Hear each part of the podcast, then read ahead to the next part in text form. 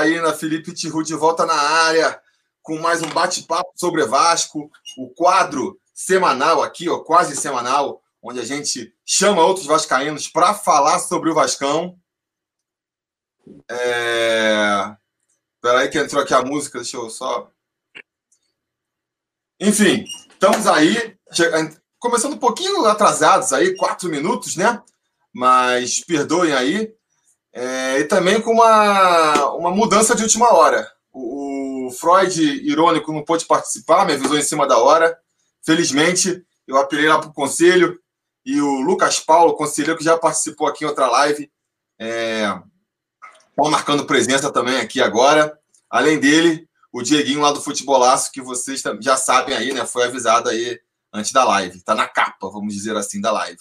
Então vamos começar dando boa noite aqui para nossos convidados. Começar pelo Lucas, que já é da casa, já participou aí de outra live. É...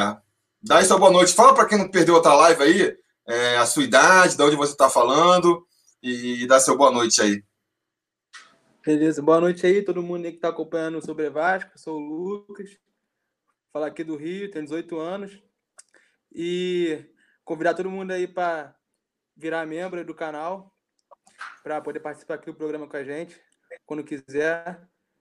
E que nós temos um ótimo bate-papo aí, falando muito de Vasco. Boa noite a todos. Boa. E agora eu vou apresentar aqui o Dieguinho do Futebolaço, um canal novo que pintou aí e que é muito promissor. Já tá com quatro meses, né? Você falou aí, mas já tá fazendo uns vídeos legais, já teve vídeo batendo 100 mil views aí. Então, tem tudo para estourar aí. Tem muito para ouvir falar ainda aí desse canal. E quem não conhece ainda vai estar sendo apresentado agora aí. Mas vou deixar aí o Dioguinho fazer as apresentações. Diz aí de onde você está falando, a sua idade também. Eu acho legal falar a idade, porque a gente consegue é, fazer uma projeção do, de que Vasco você acompanhou, né? Então, o Lucas, por exemplo, 18 anos, só, só viu tragédia. E eu tenho 40 e consegui ver algumas fases boas ainda. E você, Dieguinho, o que, que você viu aí? Fala aí. Então, rapaziada, primeiramente para mim, ó, muito boa noite. É uma honra estar participando dessa live. Eu, eu e o Tihu temos conversado bastante recentemente. Até brinquei e falei com ele que, cara, quanta quantia de rebaixamento eu fiz junto com esse cara nos últimos anos. Não pensava nem em ter canal no YouTube ainda. E quantas quantias de rebaixamento eu já fiz no final, sempre estava errado, né, Tihu? Então, assim, meu nome é Diego, né? Mais conhecido como Dieguinho, sou do canal Futebolaço tenho 26 anos de idade, né? Nosso canal é novo, está com quatro meses, está chegando a 6 mil inscritos. Como o Timão falou já, acertamos dois vídeos. Tem um vídeo de 115 mil visualizações. E no sábado agora eu fiz uma campanha para a galera doar em peso, né? Porque eu acho que é o momento, é a hora da gente mobilizar a torcida. Não importa quem é o presidente, se agora é o Campelo, se era o Eurico até outro dia. Galera, a gente tem que ser Vasco. Então, é pelo Vasco. Então, vamos doar. Eu estou me organizando para fazer uma campanha em massa para o sócio torcedor. Ah, Digni, mas eu me associo porque campeão. Irmão, a gente é Vasco. Vamos se associar porque o Vasco precisa de você, Vascaíno. É a gente que vai tirar o nosso clube desta lama. Então, fica aqui meu boa noite e antemão já vou dizer, estou feliz demais. É um dia que vai ficar para meu, meu coração, porque eu sempre foi uma vontade que eu tive de participar e hoje o Papai do Céu está me premiando com a presença ilustre do mago de todo Vascaíno do YouTube. Antes de qualquer canal grande, o primeiro canal grande de Vasco foi o Felipe Tihu, então é uma honra para mim estar aqui. Um abraço, rapaziada. Valeu, valeu pelas palavras aí, Dieguinho. O pessoal está reclamando aqui no chat que seu microfone está um pouco baixo. Não sei se você consegue aumentar aí, o que, que você consegue fazer. Posso ver sim, posso ver sim. Tenta aí ver aumentar. É, enquanto isso, vou dar um salve aqui pro Mineiro Vascaíno, que está prestigiando a live. O Hélio Souza, conselheiro, também prestigiando a live aqui. É, o Edu Silva Santos está como nosso moderador. Então, é sempre uma tranquilidade, não deixa passar nada. Também. Deixa eu ver quem mais. Felipe Borges também. O Felipe Borges tá falando que você parece o Brant falando. Eu também acho. Eu também acho, Felipe. Ele falando é igualzinho o Brant. Se quando ele manda só o áudio, então, eu acho que eu tô falando com o Brant ali. Que é igualzinho.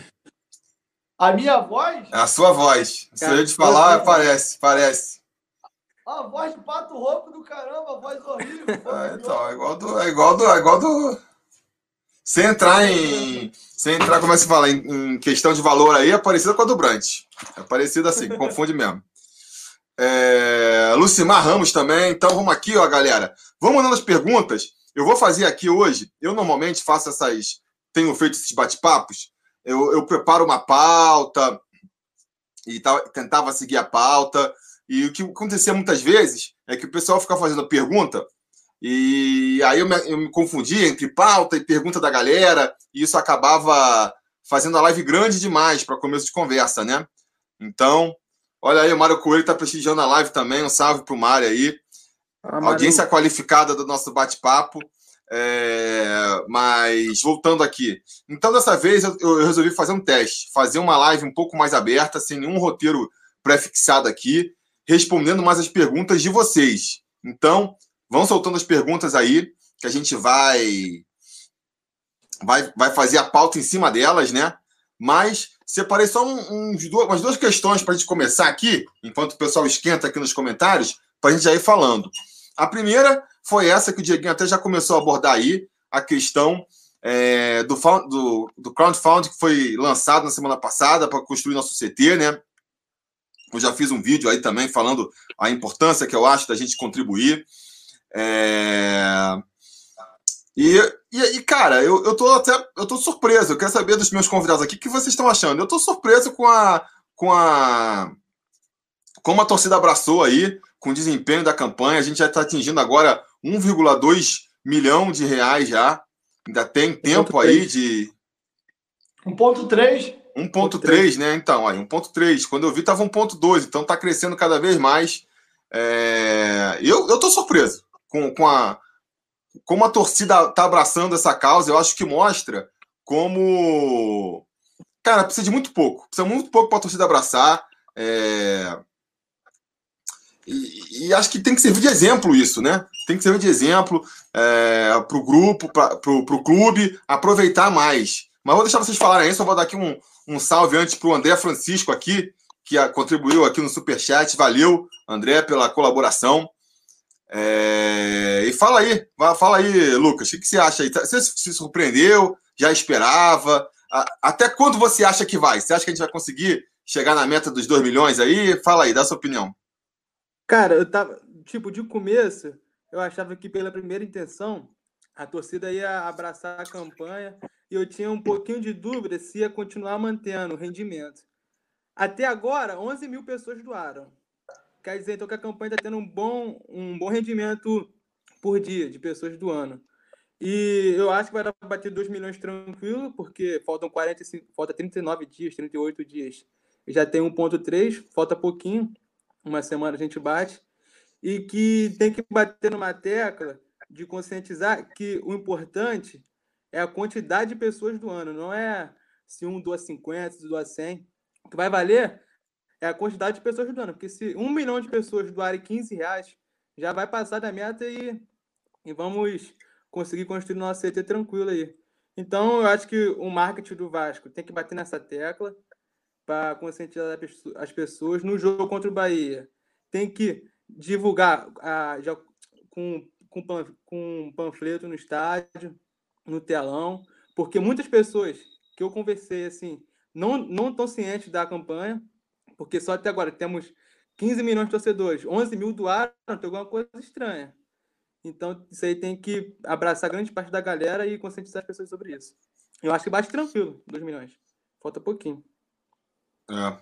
É. É, o Anderson Madeira aqui, falando lá de, de Cabo Frio, tá falando que já foram 65% né, da meta, que a meta essa original é 2 milhões, né? É, o Emanuel Belarmino tá falando aqui que 1,3 mi, milhões em uma semana tá ótimo. E o Cirlei Santos está perguntando aqui: a parada das doações milionárias não se concretizou? Não se concretizou. A gente está conseguindo aí, ó, tá vendo? 5 milhões, obviamente, não concretizou, porque está com 1,3 milhão. E mesmo umas de 500 é, não se concretizaram. E, e acho que serve para mostrar justamente isso que o Lucas estava falando, né? Como Não precisa de doação milionária, sabe? Não precisa de doação milionária. O Vasco é gigante, a torcida é gigante, cada um contribuindo com pouco já ajuda bastante. Eu acho que pode até incentivar, a gente estava discutindo isso no, na, no, no grupo, né? Justamente incentivar mais pessoas a colaborarem e não ficar focando tanto na quantidade, né? Cobrando do artista que, que, que dê 500, que dê, sei lá, porque o cara ganha muito dinheiro. Não, acho que ninguém precisa se apertar. Você dá o quanto você acha que consegue sem, sem precisar se apertar, que, que você não vai sentir essa grana. Eu acho que. Que nem eu falei no vídeo, repito agora, cara. Se cada um der 15, que seja, que é a contribuição mínima, já vai juntar muito. Se muita gente ajudar, entendeu? Então é isso. Eu acho que pode focar mais nisso, é mais contribuir com o que der. Não precisa ficar fazendo conta para ser o máximo possível, né? É claro, quanto mais você contribuir, mais benefícios você tem lá também, né? Quem pode contribuir com mil reais, pô, botar o um nome no CT, é, para mim é uma, é uma padeirada. É... E, e, é isso. Vamos ver agora que, Dieguinho, o que você tem a falar e acrescentar mais nessa, nessa história aí?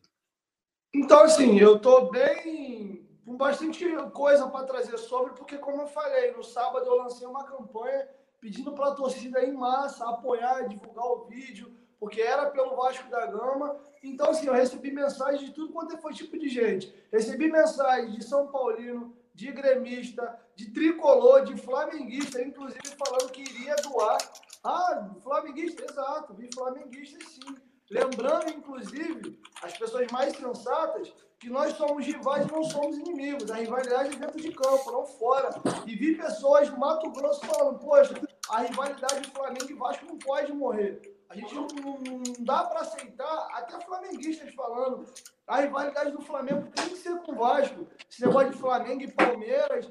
Então, enquanto a opinião do nosso amigo aí, eu concordo. Eu não, eu, a meta pela meta, eu sei que bate. Eu não quero ver os 2 milhões com 4, 5, 6 doações de valores vultuosos para bater a meta. Eu só vou acreditar que o Vasco, de fato, ele conseguiu, está começando a mudar, está pegando um novo rumo é quando eu vejo doações mínimas em larga escala. Isso para mim representa o quê? Unidade. É o Vascaíno de fato que muda, que ama o clube, é aquele cara mais pobre, mais humilde, que vai dar os 15 reais, os 5 reais que tem valor em aberto sem recompensa.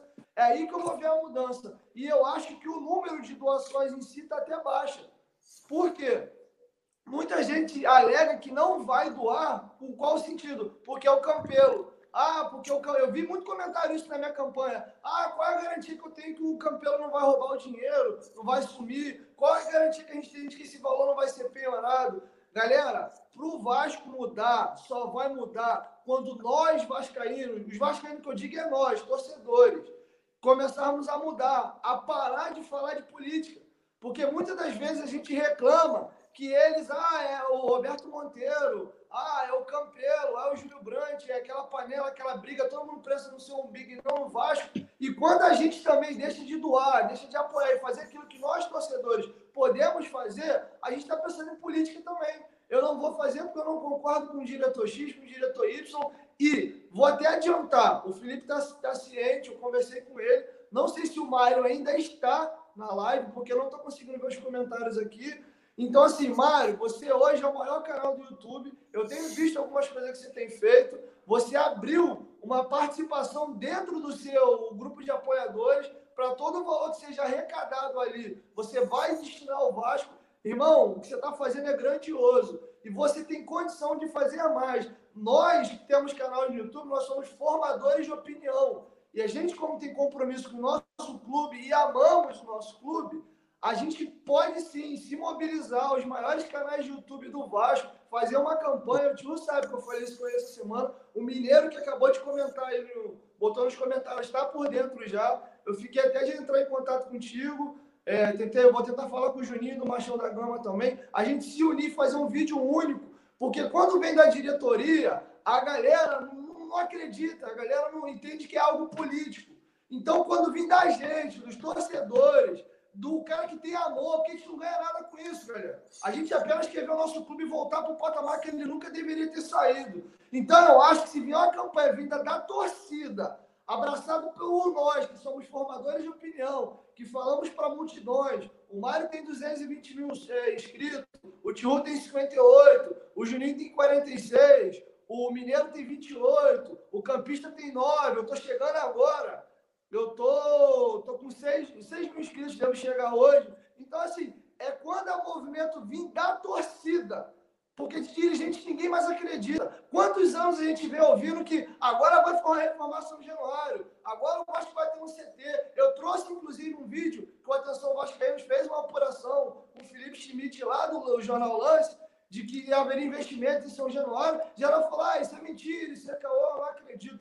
Então, eu acredito sim. Se nós, formadores de opinião, torcedores, nós não damos nada com isso, se unirmos e mobilizarmos a galera que a gente tem voz e fazer isso viralizar no meio da torcida, galera, o Internacional de Porto Alegre tem 208 mil sócios, com a nona torcida do Brasil. Eles têm 5 milhões e poucos torcedores. O Vasco tem 7 milhões e pouco, é a quinta torcida do Brasil é nacional. Sabe quantos por cento da torcida do Internacional é preciso para atingir 208 mil sócios? 3,43%. A gente, com a nossa torcida, 2,47% chega. É muito pouco. Galera, 15 reais. Não paga, às vezes, um ingresso em São Januário, não paga um x-tour de final de semana. A gente não ama o Vasco. Teve um inscrito que no, na campanha que eu fiz, ele colocou assim: doei mil reais. Não doei, eu investi. Vou te explicar por que eu investi. O Vasco é meu amor, o Vasco é minha paixão. Quando o Vasco tá mal, eu tô mal. Então, se eu posso fazer algo pelo meu clube que vai melhorar o clube, isso vai me tornar uma pessoa mais feliz e o Vasco vai me dar retorno. Então, isso para mim não é doação, é investimento. Eu amo meu clube, se eu pudesse, eu dava até mais. Então, eu vou encerrar por aqui meu comentário para não me alongar muito. Então, é essa recado, é a, é a visão que eu estou passando para a galera. Rapaziada, aqui é Vasco. Outra coisa, eu tenho me especializado nessa parte aí de campanha. Eu estou preparando um vídeo não assista aos jogos do Flamengo. Ah, Dig, você tá maluco? Galera, enquanto você pega merda no teu controle, senta o rabo na televisão, tricolor, vascaíno, botafoguense vai ficar secando mulambo, a audiência dos caras só sobe. Quando eles sentam a bunda para renegociar direitos de televisão, o que eles alegam é audiência. Quando você parar de ficar assistindo o jogo do Flamengo, para ficar secando, desculpa até o termo pesado, gozar com o pau dos outros, que a gente tem que focar no Vasco, esquecer o Flamengo, isso a gente também é uma maneira da gente diminuir, enfraquecer os caras. Quer zoar o rival? Espera o jogo acabar, ver o resultado. Então, foca no Vasco. O Flamengo ganhou, empatou, perdeu, danas. Lembra do Flamengo quando foi jogar contra. Isso é mentalidade de time pequeno. Quem botou essa porcaria no Vasco foi o Eurico Miranda. Ah, jogo com o Flamengo é campeonato à parte. Campeonato à parte é um cacete. O Flamengo toda vez vem jogar com o Vasco leve por causa disso. O Flamengo, quando joga com o Vasco, é mais um jogo. Quando a gente joga com o Flamengo, é o jogo. Os caras entram pilhados até o saco. Eu sou ex-jogador, eu sei do que eu tô falando. Eu sei isso com propriedade. Você já entra pilhado, a gente tem que, tem que, tem que ganhar. Galera, é um jogo. Ganhou, empatou e perdeu, faz parte. Então, esse é o recado que eu queria dar para vocês. Aqui é Vasco. Vamos mudar. Já que a galera fez o São Januário lá em 1927, vamos bater no peito e falar que essa geração aqui tornou o Vasco um time desacreditado pela mídia, um time antipático, que o Eurico Miranda tornou o clube assim. Nós fizemos o Vasco maior sócio torcedor do Brasil. Você, Mário, tem condição de ajudar. Tiu, eu, Juninho, Mineiro, Campista, o cacete a quatro. Pelo Vasco, eu faço tudo. Tô aqui, quem quiser trocar uma ideia comigo, então fica um salve do Dieguinho aqui. Desculpa o desabafo, que eu não aguento mais. Time pequeno é meu ovo. Boa. Olha, eu vou fazer só um contraponto aqui ao discurso aí inflamado do Dieguinho. Conseguiu aqui muito, o pessoal gostou. O pessoal aqui tá elogiando, tá falando que o áudio tá, tá baixo ainda aí. Mesmo com o Dieguinho gritando, tá baixo? Um vou pegar um, um fone. Fone. É, pega lá, beleza. É, mas fazer um contraponto aqui do nosso conselheiro Marcos Vinícius, concordo que ele diz assim, ó. O sucesso da campanha reflete a vontade do Vascaíno em participar. Em contrapartida, o fracasso no sócio-torcedor reflete a desconfiança nos gestores atuais.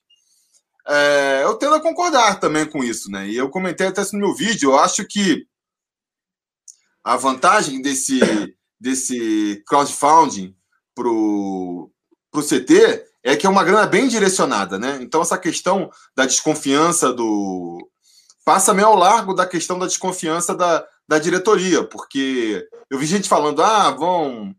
É, assim, primeiro, o dinheiro, o dinheiro onde ele vai ser gasto está bem claro. Não tem como fugir, vai ser no CT, tá aí já. É, é para isso que está sendo doado, está com a meta, está com tudo lá certinho, né? Diferente de um, de um programa sócio-torcedor que não tem como você vincular a uma contratação ou outra. E a segunda coisa também que é importante é que eu vi gente falando nos comentários assim: ah, mas eles podem desviar dinheiro. E não tem muito como, né, galera? Porque, pô, vai estar tá lá. É, foi arrecadado 2 milhões de reais.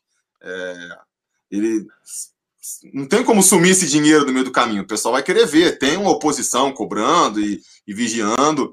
Então, acho que esse tipo de, é, de campanha realmente ela fica assim acima do, acima da, das questões políticas por conta disso, entendeu? Não tem como achar que um, é, um dirigente incompetente vai gastar esse dinheiro porque já está montado. O programa já está montado lá. Você pode achar que esse programa não, não, não, serve, tudo bem. Mas. Mas achar que não vai funcionar, não, né? É... Vamos ver então aqui. Mandem perguntas aí, galera. Mandem perguntas que a gente. É vai fazer a, a, pauta aí baseada em vocês. Eu vou puxar, ó, o Mário. O Mário... Meu áudio melhorou? O pessoal tem que dizer aí. Eu, para mim, sempre tava bom. É, galera, botei Também. o fone agora aí, vê se melhorou o áudio para vocês aí. Digam aí se melhorou, beleza? Ó, o Mário falou para você chamar ele no zap lá, para organizar é, aí só, essa. Só preciso do número. Mário, diz seu número aí no chat, eu boto aqui e todo mundo vê. manda pro Tio o Tio me manda, Mário. Eu tenho, eu tenho dele, eu mando seu contato. É... O, Mário Coelho tá perguntando se pode mandar um áudio no zap? Manda aí, eu vou tentar colocar aqui na live, não sei se eu consigo, mas eu tento. E o pessoal tá falando que melhorou o som, sim. É, show. Tá show, beleza. Melhorou um pouco melhor, então beleza, maravilha. É, galera, vou aqui lançar uma segunda pauta que eu, que eu peguei, uma, uma segunda coisa que movimentou muito aí a galera essa semana, que foi a questão aí do, é, do dos, dos cantos lá homofóbicos e do risco do Vasco ser punido.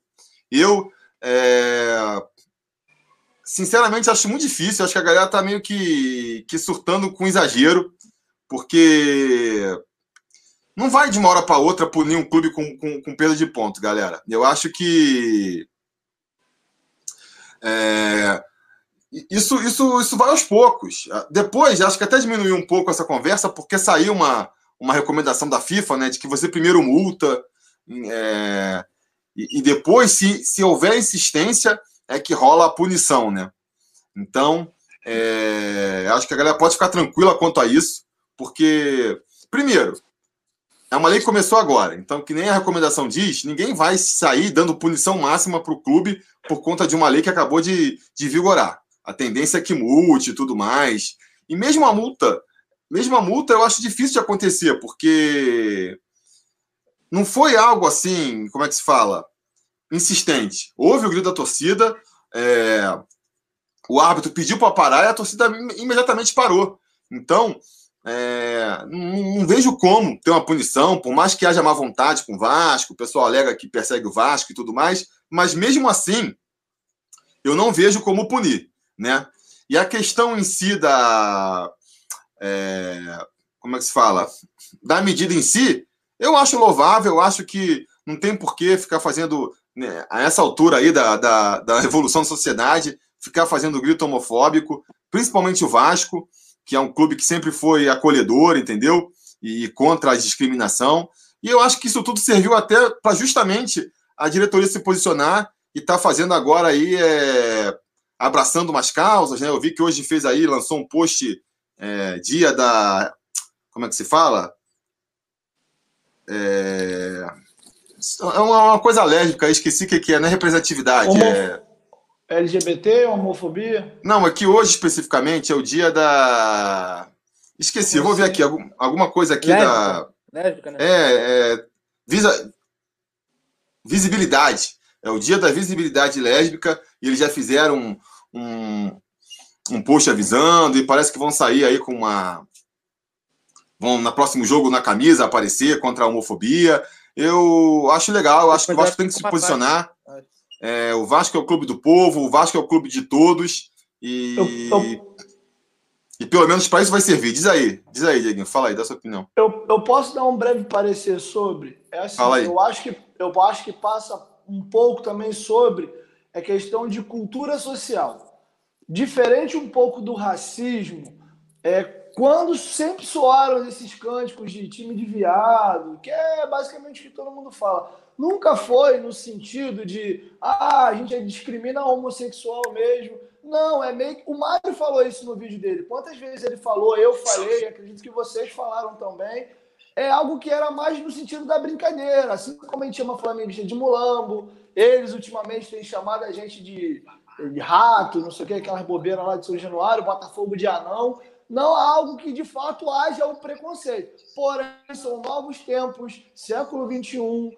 Está tendo essa questão do combate à homofobia, é algo legítimo. Então, acho que é algo muito mais até cultural, é algo que vai se levar um, um certo tempo Ainda vai ter gente ainda brincando com esse tipo de coisa. De novo, não que seja no sentido que as pessoas de fato discriminem esse tipo de pessoa. É uma maneira de falar, uma maneira de brincar, mas eu acho que não cabe mais no futebol e o Vasco está fazendo certo. E mais uma vez, a gente pode abraçar essa causa e falar, galera, a gente é o time que abraçou os negros, os operários, né? Lembrando que nós abraçamos os operários também, e agora a gente vai abraçar os homossexuais. O Vasco é o time do povo. Mas eu só queria deixar esse brief, porque de repente quem não acompanha bem ou está meio perdido no mundo da rua, achar que nós, vascaínos de um modo geral, somos homofóbicos, nunca fomos. Isso vascaíno fala, tricolor, botafoguense, todo mundo. Em São Paulo tem um funk até do, do Serginho Lacraia, que até tem no YouTube, quem botar acha, ô, ô, ô, todo viado que eu conheço é tricolor. Aí a Lacraia fica se agarrando com um cara que sobe no palco lá.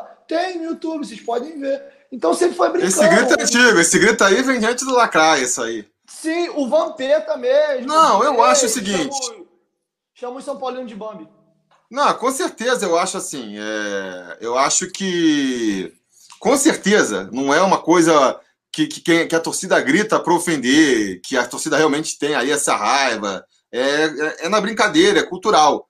Mas meio que já está ultrapassado, sabe? Então, assim, acho que, que faz parte de um processo de conscientização que Sim. acho que está acontecendo. Tanto que a torcida meio que, que, que, que, fez lá, entendeu? Acho que sim. E acho que não fez, assim. É...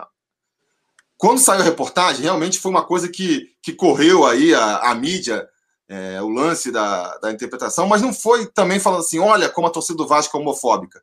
Foi mais falando, olha só como a sociedade evoluiu, um juiz resolveu parar o jogo para que parassem os gritos e, e parou, entendeu? Então não acho que foi uma mídia negativa nesse sentido e que se colou isso na é, é, essa imagem na torcida do Vasco, né? E acho que com esse trabalho também agora de marketing da própria diretoria do Vasco lá, acho que a gente não vai ficar com essa pecha, não. Acho que não. É... Fala aí, Lucas, qual é a sua opinião sobre tudo isso aí? É, falar então, eu tava lá no jogo e quando começaram esses gritos, no primeiro momento assim, eram poucas pessoas. E foi uma coisa engraçada, porque eu também sempre eu vou pro estádio, aos jogos, e também já gritei. E na hora, assim, os que, os que estavam gritando, outras pessoas começaram a olhar para eles e meio que ficaram sem graça, porque na hora assim não teve graça nenhuma. Muita gente não cantou, muita gente ficou cantando, tipo, coisa sem graça, tá ligado? Ah, parece que as pessoas dentro do estádio estão evoluindo. E os que cantaram eram uma minoria e ficaram totalmente, tipo, com cara de bunda depois. Aí depois a, a torcida foi lá, postou camisas negras e tal. E eu não tinha uma opinião formada sobre isso, mas depois, na hora assim do jogo, eu dei uma refletida assim, falei, pô, cara, tem coisas assim que tem como a gente evoluir, tem como cantar outra coisa assim, que não venha ofender outras pessoas, porque na hora assim, eu, eu para mim não ligava, mas quando eu vi aquela cena, eu falei, pô, a sociedade está evoluindo, tem que mudar isso. Se for para que, é que, é, que é uma coisa cultural, que estão falando aí de evolução cultural, tem que mudar mesmo, acho certo. E eu não tinha opinião, agora eu tenho uma opinião. Por mim, tem que acabar isso e não cabe mais. Para mim, não cabe mais isso nos estádios, não. Tem como ter outras zoações. É, eu acho assim, o, o, mine... o campista lançou um vídeo falando, né? Pô, com certeza tem muitos gays, muitas lésbicas no, no, Vasco, entendeu? Que, pô, como é que o cara se sente nessa hora? Você tá querendo ofender o rival com uma característica que eu tenho também, eu como vascaíno. Então acho que não precisa. Tem muita coisa para zoar ainda, né? O Anderson tá falando aqui. Irmão, tá chato, a torcida sempre sacaneou a outra. Na minha opinião, está amordaçando as pessoas. Essa geração de mimimi tá muito sensível. Eu acho que, cara, não é para acabar com a provocação. Tem tanta coisa que pode provocar, sabe? Tem várias outras coisas que a gente pode zoar que são. Série C. É, no caso do Fluminense, então, tem muitas, né? No caso do São Paulo, não sei, dá para zoar outras coisas também. Não precisa é, ficar se baseando nisso, né? Eu falei, Cara, por mim. Eu falei porque a gente aqui no Rio tem a rivalidade com o Fluminense, a gente também fala assim. É, não, do Fluminense eu, eu falo isso, sendo que eu também cantei muito nos estádios. E tem muitas músicas que eu acho divertidas, entendeu? Mas assim, a gente é, é, tem que evoluir, tem que saber que às vezes. E obviamente que eu não quero ofender, e eu também não me sinto particularmente ofendido. Tanto que durante muito tempo eu cantava sem achar que isso pudesse é, tá machucando outras pessoas, né? Mas justamente a cidade está evoluindo e percebendo, né? Essa, esse tipo de coisa, eu acho. Acho eu também tenho a opinião que... que o que eu, eu, não lembro quem botou aí sobre negócio de doação, mas, cara, que eu presenciei lá, eu falei, caraca, tem, tem muita gente evoluindo mesmo. Porque foi uma. Cara, foi muito engraçado. Foi uma parte assim, tipo, de 500 pessoas começaram a puxar e o resto todo mundo olhando assim, tipo, caraca, os caras fazendo coisa nada a ver e tal. E o melhor foi que se depois respondeu, muitos pediram para parar, para não gritarem. E começaram a cantar as camisas negras lá no estádio e foi e parou rapidamente. Show! Olha só, vamos passar então para a próxima pauta. Quem vai jogar a próxima pauta aí vai ser o Mário, ele mandou aqui o áudio. Eu não sei se eu consigo fazer a galera ouvir. Vou tentar aqui, vamos ver se vamos ver se rola. Digam aí se tá, se vocês conseguem ouvir. Vou botar aqui no microfone. Salve Filipão, salve Dieguinho, salve Lucas. É, quem tá falando aqui é Mário Coelho para, primeiro, parabéns a todos vocês pela. Estão conseguindo ouvir? Está excelente. Dieguinho está inflamado. Dieguinho, só me chamar no zap depois lá. Mas, enfim, queria fazer uma pergunta para vocês aqui. Não sei se vocês estão sabendo. É, surgiu hoje aí a notícia de que a todos aqueles novos sócios né, que pintaram no Vasco nesses últimos meses, é, cerca de quase 900 a mil novos sócios que entraram, que vão poder votar nas eleições do ano que vem, parece que cerca de 20% desse número aí de novos sócios o Campelo está querendo rejeitar. É, e falando aí que são, são sócios aí que talvez seriam irregulares devido a terem sido indicados pela mesma pessoa que já teria indicado outras pessoas. Então a pergunta que eu fico para vocês é o seguinte: é, vocês acham que esse cara tá maluco, rejeitando dinheiro para entrar no Vasco? Você acha que ele está certo? Qual o posicionamento de vocês em relação a isso? Beleza? Abração e tamo junto. É, o Vasco tudo. Um abraço. Fala aí, quer falar aí, Lucas? Você que é o cara da política, tá sempre no grupo lá comentando essa parte mais política, manda aí. Não, porque eu, até vi essa notícia, saiu lá. É, 950 sócios novos que entraram e que o Campelo estava querendo rejeitar 20%. Eu acho uma bobeira, porque, é, na minha opinião, não vai fazer diferença. 20% de 959 sócios, para mim não, não fará diferença, cerca de 180, né, por aí. E, e que que eu estava vendo que falaram foi que, tipo, para você se tornar sócio geral ou sócio proprietário, você precisa de uma indicação de outro sócio, proprietário ou geral.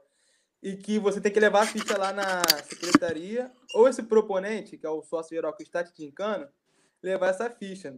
Mas o que falaram para mim foi que, tipo, uma pessoa de um grupo, é, num dia só, levava 50 fichas lá assinadas para entrar como sócio. E como tipo proponente, você tinha que autorizar. A pessoa pagava entrava no site e pagava e tinha que autorizar. E essas pessoas que levaram, tipo, 30, 50 fichas de sócio para assinar, são os que me falaram, são essas que estão sendo analisadas, um por um. Que aí desses, pode sim, alguns se recusaram, estar nesse 20% aí.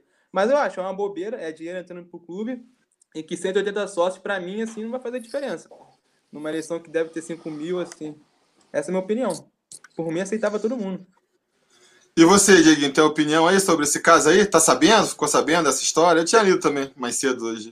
Eu, eu tô sabendo por agora, eu tive um dia. Agora na live, eu tive um dia muito agitado. Cheguei até três horas depois do que o meu horário habitual de chegar em casa. Não consegui nem gravar meu vídeo ainda para me subir no canal amanhã. Assim, mas basicamente. Chegou atrasado, foi... aí o o youtuber ainda fica chamando em cima da hora para participar de live, aí atrapalha tudo, né? Enfim, vamos lá, minha opinião. Cara, assim, pelo que, pelo que eu tô sentindo aqui, a galera tá falando em tom de que como o campeão estivesse colocando como voto de cabresto, né? Estão pegando pessoas, estão pagando para essa galera votar. Mas assim, independente disso ou não, diferentemente do que houve na eleição passada, que tinham pessoas ali que nunca pagaram nada, tinha um monte de maracutaia, a tal da urna 7 lá, Nesse caso, estão levando a ficha, estão pagando. Isso é meio que inevitável. Não tem jeito. Se está no regulamento que a pessoa precisa de um proponente para assinar e pagar o valor que tem que pagar para virar sócio, o que, que você vai impedir nesse sentido? Então, acho que não tem muito o que fazer, não. Quanto mais sócios para o Vasco, melhor. E como o próprio Lucas acabou de falar, até pela margem de pessoas não vai fazer grande diferença, não. Tem nem muito que comentar nesse sentido, não. É, eu acho assim. Eu acho que realmente, é, cara, as eleições no Vasco começaram a toda, entendeu? Os grupos é, políticos estão se movimentando. E eu acho que isso foi mais uma jogada política. A, a nota que eu li era até que o Campelo queria bloquear todo mundo, mas que foi aconselhado a não fazer isso para por conta de da reação da torcida, né, que seria negativo. Eu acho que, primeiro, isso aí é mais um exemplo de como o Estatuto do Vasco é ultrapassado. É feito. Demais. É feito para a mesma panelinha mandar o tempo todo mesmo. Porque aquilo que a gente viu aí na eleição do Campelo, do, do, do, conselho, não respeitando a vontade dos sócios, essa aí é só a ponta do, do, do iceberg, entendeu? De todas as artimanhas que são construídas dentro do, do Estatuto do Vasco para evitar que pessoas entrem, né? É... Porque, pô, isso de ter um proponente já é para evitar que entre pessoas de fora. Aí depois o presidente ainda pode vetar, entendeu? É, tu, é tudo feito para vetar, porque é difícil. Como é que você vai encontrar um outro cara que é sócio para te indicar? É difícil de... isso para acontecer da forma orgânica que eles querem que, que, que seja feito. Nunca vai ter um, um, volume muito grande, vai ser uma coisa bem pequena, um crescimento bem pequeno, entendeu? Quando é, eu virei sócio, não tinha isso. Parece. Depois, agora, recentemente, eu fui descobrir que na época, sei lá, o próprio Dinamite, os caras, eles, eles mesmo assinavam como preponente lá, entendeu? Era, era. Porque eu não precisei. Porque se eu fosse precisar, eu não sei quem que eu ia procurar para ser. Eu ter, além de querer ser, ainda tem que procurar alguém que seja sócio, que para ser meu preponente, não faz nenhum sentido isso. Então, isso é mais uma coisa que tem que cair na reforma aí, entendeu? Essa reforma que estão propondo agora também Parece mais uma outra manobra política para tirar lá o, o Leviciano. Querem. Ah, vou fazer aqui uma proposta de reforma no estatuto para ser eleição direta. E aí, por debaixo, passa um monte de outras regras que é. Entendeu? Aí. Quer dizer, é um grupo tentando passar a perna no outro e é complicado. É complicado. Enquanto for assim, vai, vai, vai ficar complicado, entendeu? É esse tipo de coisa que desmotiva, voltando ao nosso primeiro assunto lá na questão da, do cara querer ser sócio torcedor e ajudar. É, você vê esse tipo de coisa, você fica meio desmotivado, entendeu? Por mais que eu ache que o caminho tem que ser esse mesmo, tem que ser sócio geral para poder votar, porque é o caminho mais fácil para mudar é através da votação, né? É, e até já falei isso em alguns vídeos também. Eu acho que o pior legado que ficou aí desse, desse golpe do Campelo foi justamente essa impressão que se deu de que o, o voto do sócio não serve para nada, que independente de quem se vote, é, o, cara, o, o, pessoal no conselho pode eleger o, o presidente que eles quiserem. Isso não é verdade. É, eu, eu achei que foi uma sacanagem que foi feito lá e tudo mais, mas foi ali aquela chamada tempestade perfeita. Teve uma conjunção de fatores que, que permitiu que isso acontecesse. É, e o principal deles, a chapa vencedora ter rachado. Se não tivesse, eu fiz um vídeo depois, quando essa aqui ver, talvez vou tentar botar aqui para recomendar, explicando. Se não houvesse o racha da, da, da chapa vencedora, se tivesse 120 votos ali pro, pro indicado, o Brandt teria sido eleito, entendeu? Mas aconteceu que metade ali, cerca de 70, sei lá, é, rachou e foi, foi, se juntou com, a, com que ficou em segundo lugar e votou no, no Campelo. Aí você já tira, ao mesmo tempo, perde 70 de um lado e ganha 70 do outro. Você vai ver aí essa diferença de votos. Então, é... então é isso, entendeu? Se a gente consegue, se a torcida abraça o Vasco e entra muita gente de sócio com direito a voto aí, a gente consegue botar a chapa que a gente quiser.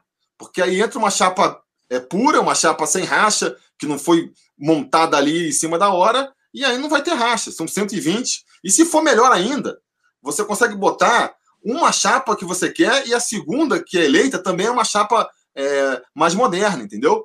É, eu estava conversando com um amigo meu flamenguista, ele me explicou, porque eu, lá no Flamengo também era assim. Era o mesmo esquema de, de eleição direta que nem foi no Vasco. E em 84 os caras mudaram. E mudaram como? Elegendo uma chapa e uma segunda que, que tinham essa ideia de, de fazer eleição direta. E aí você bota é, metade do conselho ali é, disposto a, a mudar, pô, mesmo com esses beneméritos aí, você consegue convencer ali uma parte, entendeu? Os caras não são também um pensamento monolítico, todos os, os beneméritos pensam igual, todos os beneméritos e nem todos são, são euroquistas. Nem todos são ativos. E nem todos são ativos. é, justamente. Justamente. Nunca, nunca aparece todos. Muito difícil. Na eleição agora do, é, do Campelo, foi uma que mais teve Benemérito aparecendo, e eu acho que foi pouco mais da metade, entendeu? E cheio, Falta... de, cheio de ônibus, indo buscar em casa. É, pois é. Então, assim, é, criou-se uma impressão de que os beneméritos eles têm uma influência no clube maior do que eles têm realmente, entendeu?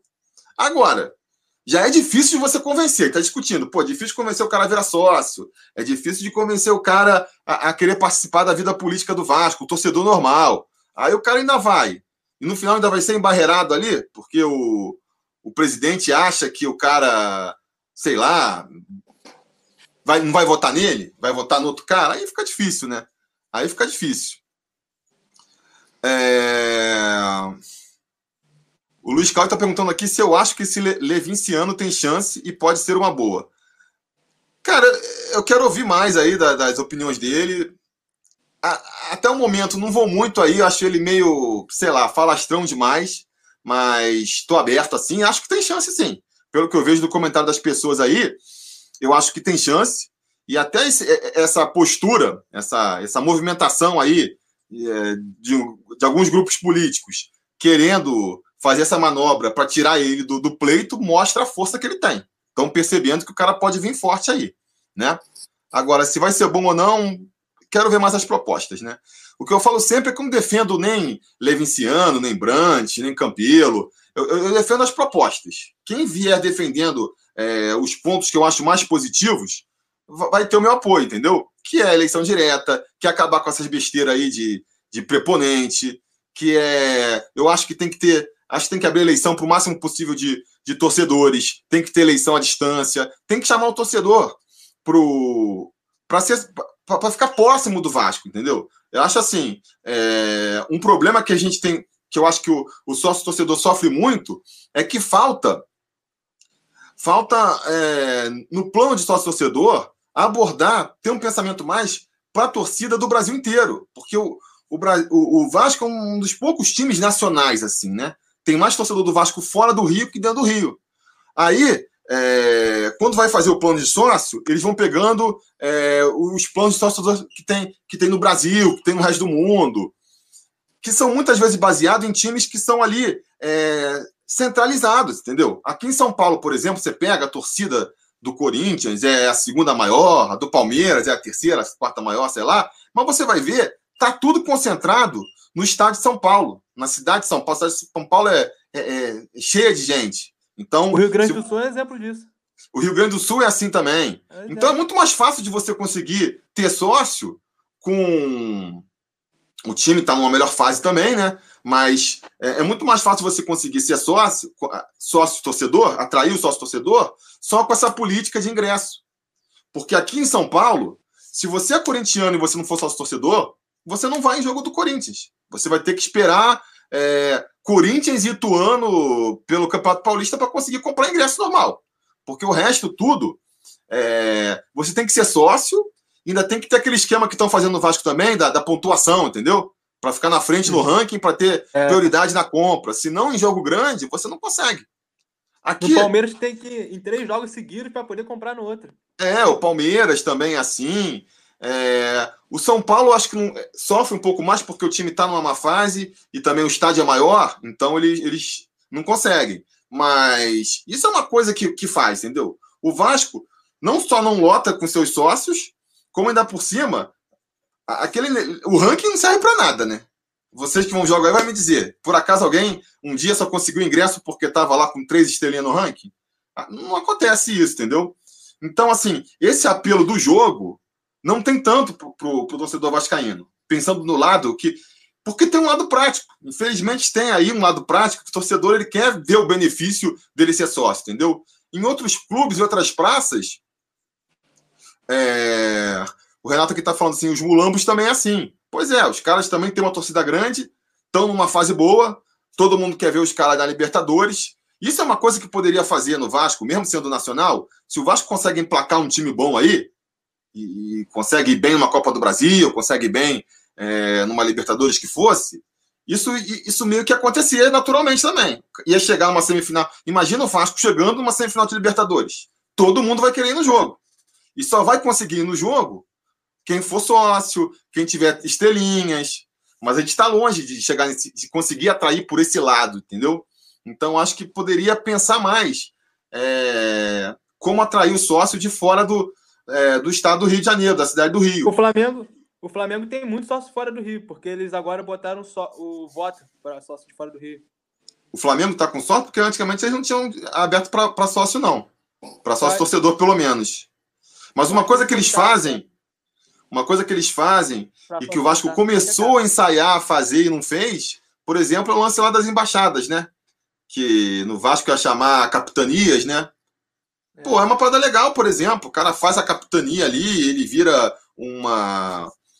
É, aí, pô, faz a capitania que só quem é sócio pode entrar, de Manaus, de é, no Espírito Santo lá, Vitória, Vila Velha, no Nordeste inteiro. Eu acho que é uma coisa que poderia atrair. Aí pega um, um, um bar lá para ser o bar oficial da capitania. Começaram isso, pararam, não foi mais para frente. É, não sei só tem uma só.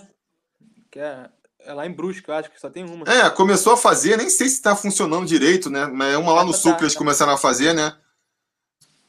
Pararam, entendeu? Aí fica difícil. Eu acho que tem que pensar. A gente pede muito, eu vejo muito os youtubers aí pedindo, vamos nos associar, vamos juntar. Acho que tem que ter esse apelo também, mas acho que esse apelo, ele meio que já atingiu um teto. Quem ajuda por ajudar já já está fazendo isso desde 2009, praticamente, entendeu? Ô, eu, acho que, eu acho que a gente atingiu, só para terminar aqui, ó, tem duas coisas que a gente pode atrair. A galera que ajuda por ajudar, essa meio que já atingiu o, o, o teto. E não é nenhuma questão, porque, por exemplo, criou-se a expectativa de que quando baixasse o preço ia ter mais gente ajudando. E, não, e a gente não viu tanto isso. Porque não é uma questão de dinheiro, é a questão do cara achar que pode ajudar mesmo. Quero ajudar. É 15 o mínimo, eu dou 15. É 8, eu dou 8 mas não é tanta questão de dinheiro. E a outra é a questão aí da questão de, do cara ver esse benefício de comprar ingresso e tudo que a gente também não está já atingiu quem vai sempre, quem está indo nos jogos, meio que já virou sócio. Então acho que a diretoria lá, ela tem que pensar numa outra estratégia, tá bom, como é que eu atraio o cara que não vai vir nem por conta disso, nem por conta desse outro, que nem vai vir só para ajudar e nem quer vir por causa dos jogos. É um desafio, é, é uma coisa meio inédita, porque o Vasco tem essa peculiaridade aí que, que não tem muito no, no em outros clubes do Brasil. É o desafio que tem o marketing tem que enfrentar agora aí. Fala aí, Dieguinho. Vamos lá. É, eu acho que vai cair bem agora aquela bendita frase: para cada dom, remédio. Eu acho que o nosso clube está num momento delicado. É, o brasileiro, de uma maneira geral, ele sim, ele gosta de ter vantagem. Ele faz algo se ele se sente tendo benefício, tendo vantagem em alguma coisa. Dificilmente o brasileiro, tá, tô falando dificilmente, toda regra tem exceção. Ele faz algo simplesmente só para o amo, o Vasco vou ajudar. Porém, Nós estamos caminhando num momento delicado. Você perguntou a idade do Lucas, perguntou a minha. Você tem acho que 40 já, o Lucas tem 18 e tenho 26. Eu estou no meio termo aí, o Lucas está começando para o futebol, vamos colocar assim. Então, assim, o Lucas só viu sofrência. Eu vi o time de 2011, porque 2000 tinha 7 anos de idade. O que uma pessoa com 7 anos de idade ele tem para dizer que comemorou? Eu via vídeo, eu lembro do meu pai zoando, flamenguista. Ele fez uma aposta, até de dinheiro na época, e etc. Tem flashes de lembrança, mas não algo que eu curti. Eu curti 2011. Eu me lembro, vou dar até um relato aqui de torcedor, de eu sentar, a final da Copa do Brasil eu passei mal. Eu já eu cheguei no estágio de você ver o Vasco ano após ano com time fraco, time fraco, time fraco, brigando para não cair. O Campeonato Brasileiro com 24 clubes, galera. Não é nem 20 igual tem agora. Com 24 o Vasco brigando para cair. O Flamengo na época também. Então, assim, a torcida do Vasco está muito machucada, a torcida está muito ferida. E a torcida desacreditou de dirigente. Não, não teve um que veio com a esperancinha foi o Dinamite quando assumiu, e logo isso se perdeu. Então, assim, e reacender um pouquinho isso agora com o Júlio Brandt, entendeu? Sendo que teve essa sacanagem aí, parece que foi um estupim. A torcida do Vasco, ela não deixa de assistir os jogos, ela não deixa de ir a São Januário quando precisa, que muitas das vezes a gente vê São Januário vazio também. Então, eu acho que, justamente pelo fato de a gente ter perdido um pouco da esperança nos dirigentes, em quem nos representa, está no momento da gente começar a chamar a responsabilidade para a gente. Entendeu? Não é a questão do ah, eu, que vantagem que eu estou ganhando. A vantagem que você está ganhando é ver que teu clube está quebrado. O Vasco está quebrado financeiramente falando. E a gente pode, sim, começar um movimento novo. A mídia mete o pau na gente, é nítido, cara. Eu que trabalho com jornalismo esportivo, dá, dá raiva. O, o, Vasco, quando as pessoas vão falar de Vasco, tem um discurso pronto. Tá, é um discurso pronto. Ele já vem mais ou menos com uma historinha tu vê que às vezes os caras não assistem nem jogo. Falam um monte de merda, erra nome de jogador. Então, assim, os caras estão cagando, é, rapaziada, pra gente. É muito complicado. Se nós, nós, os vascaínos de verdade, como eu falei da campanha, não pegarmos o Vasco pra gente começar um movimento de botar, de dar um grito de independência, o Vasco é nosso. A gente começar a gente forçar na mesma barra para botar o Vasco na vitrine de novo, galera. Vamos lá, vamos falar do modelo de gestão que vocês acabaram de falar aí, que é arcaico. O modelo, o, o quadro associativo do clube, as leis do clube, elas já são feitas mesmo para se perpetuar a sacanagem, a corrupção e a safadeza. Vamos lá, estamos falando de crise financeira. O Flamengo, antes da gestão Bandeira de Melo, estava quebrado. Eu pensei até que o Tihu, quando ele começou a falar na conversa com um amigo, ele ia tocar num ponto, acabou que nem foi. Vou até aproveitar para complementar. A joia para você se associar no Flamengo, para ter direito a voto, é caríssimo. O Flamengo é um clube situado na Gávea, numa área nobre na cidade do Rio de Janeiro. Então, um movimento de flamenguistas, os caras se juntaram por um período, levantaram dinheiro para que eles pudessem virar é, sócio com direito a voto para de fato conseguir eleger o presidente que eles queriam, entendeu? E assim eles elegeram o Bandeira de Mello, fizeram uma gestão de austeridade. O torcedor tem que ter paciência, porque agora estão comemorando. Mas o que eu vi de flamenguista? Eu não quero DARF pago, não. Eu quero é, eu quero é título. DARF não, não comemorar o que é, é, boleto pago. Boleto é o caramba, a gente quer título. Então assim, mas porém os caras tiveram essa perseverança. Aquela Copa do Brasil caiu do céu para eles, entendeu? Porque o Bandeira de Melo tava por um fio, a torcida já estava bolada da vida com ele. Falava que eles entendiam muito bem de administrar Porém, no futebol era uma tragédia. Então, galera, eu só vejo solução no Vasco assim. Os vascaínos de verdade que amam o clube, o Vasco está às cordas. A gente perde jogador para Bahia, para Atlético Paranaense, para um monte de time me inferior ao Vasco. Não tem nem condição de você. O Vasco hoje disputa jogador com o Ceará. O Thiago Galhardo tá rotando para Deus e o mundo que o pagamento lá cai dia 30, galera. É vergonhoso. Hoje, eu vi até o o programa do Mineiro hoje, já tinha lido também, mas assim, Porra, hoje o Vasco pagou uma folha salarial, deve uma folha, três meses de direito de embalagem. Os funcionários, galera, dois meses sem receber. O cara hoje, cara, camisa é maneiro, mas o cara hoje chega numa proposta salarial igual. Para jogar no Vasco no Ceará, o cara vai para lá, o cara recebe em dia. É triste falar isso, mas é realidade. Então, só tem um jeito. A gente tem que abraçar o clube agora, tem que fazer esse torcedor se alavancar para gerar receita para o clube e austeridade. Parar de ficar pegando refugo, Marquinho, Lucas Mineiro, Felipe Bastos. Estou trazendo um vídeo. Ó, a folha salarial do Vasco são 3 milhões. Cinco jogadores do Vasco somado recebem 1 milhão e 250. Um jogador desses cinco é titular, é o Castan. Então, o Vasco, além de ter pouco recurso, gasta mal. Para trazer o, o Cleiton agora, porra, dá oportunidade pro, pro Lucas Santos, pega o Vinícius. É um jogador que vai chegar aqui, vai ser barrigado de aluguel, se valorizar o Atlético Mineiro, ou reincorpora o elenco dele ou vende, e ano que vem gente tem que montar um elenco de novo. O Rossi está jogando muito, mas ano que vem você sabe que não fica. Qualquer proposta que chegar agora, o Rossi vai embora. E o Vasco, ó, chupa dedo, não leva um centavo. Bota jogador da base, bota o moleque na vitrine, tem potencial de revenda, vendeu o jogador, pega o dinheiro, bota na dívida, sobe outro moleque da base. Começa a enxugar a folha e esse dinheiro que você começa a economizar, pega jogador pontual. Uns três, é, Leandro Castanco, eu digo nem a posição de zagueiro, são jogadores que de fato fazem diferença no time para dar uma mesclada entre experiência e juventude, e é o que a gente vai levar dois, três, quatro, cinco anos. E o Flamengo era dessa maneira, é o clube do Bolinha, as mesmas pessoas que administravam o clube. O Botafogo chegou na situação pré-falimentar que chegou, são as mesmas pessoas que gerem o Botafogo esses anos todos. O nosso clube não está diferente. Agora, a diferença que nós somos a quinta maior torcida do Brasil. A gente tem que pensar, fazer algo sim para a gente tomar o Vasco para a gente, dar um grito de independência. Porque do jeito que está, a gente já se acostumou a entrar no campeonato fazendo continha de rebaixamento, se contentar com. Quantos anos o Vasco não joga sequer a Sul-Americana? Tirando 2017, que a gente foi para a Libertadores, tira 2017. Nem Sul-Americana a gente joga, galera. O Vasco entra para o campeonato, ele não é rebaixado ou é rebaixado. Nem Sul-Americana a gente pega. A gente grita, fala que é a quinta maior torcida do Brasil, que é tetracampeão brasileiro, né? Com o Sul Libertadores, mas o nosso desempenho já são 20 anos. A gente fala que é fase, é um ano, dois anos, três anos, já são muitos anos. Então a gente tem que, de fato, se mobilizar, a diretoria entender que essa é a política de contratação e de elenco, senão a gente vai continuar ano após ano se afundando. Boa. Muita coisa para falar. Eu tenho que trazer um caderninho para ir anotando aqui. Vou tentar lembrar de tudo aqui para fazer as ponderações.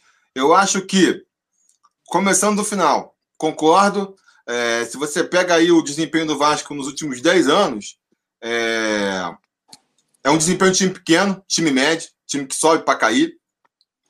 É, é, natural que isso crie na, nas outras torcidas é, uma falta de respeito com o Vasco, vamos dizer assim, porque ninguém acompanha direito a, a história, entendeu? Eu lembro do moleque isso serve até também como um exemplo, até de que as coisas mudam.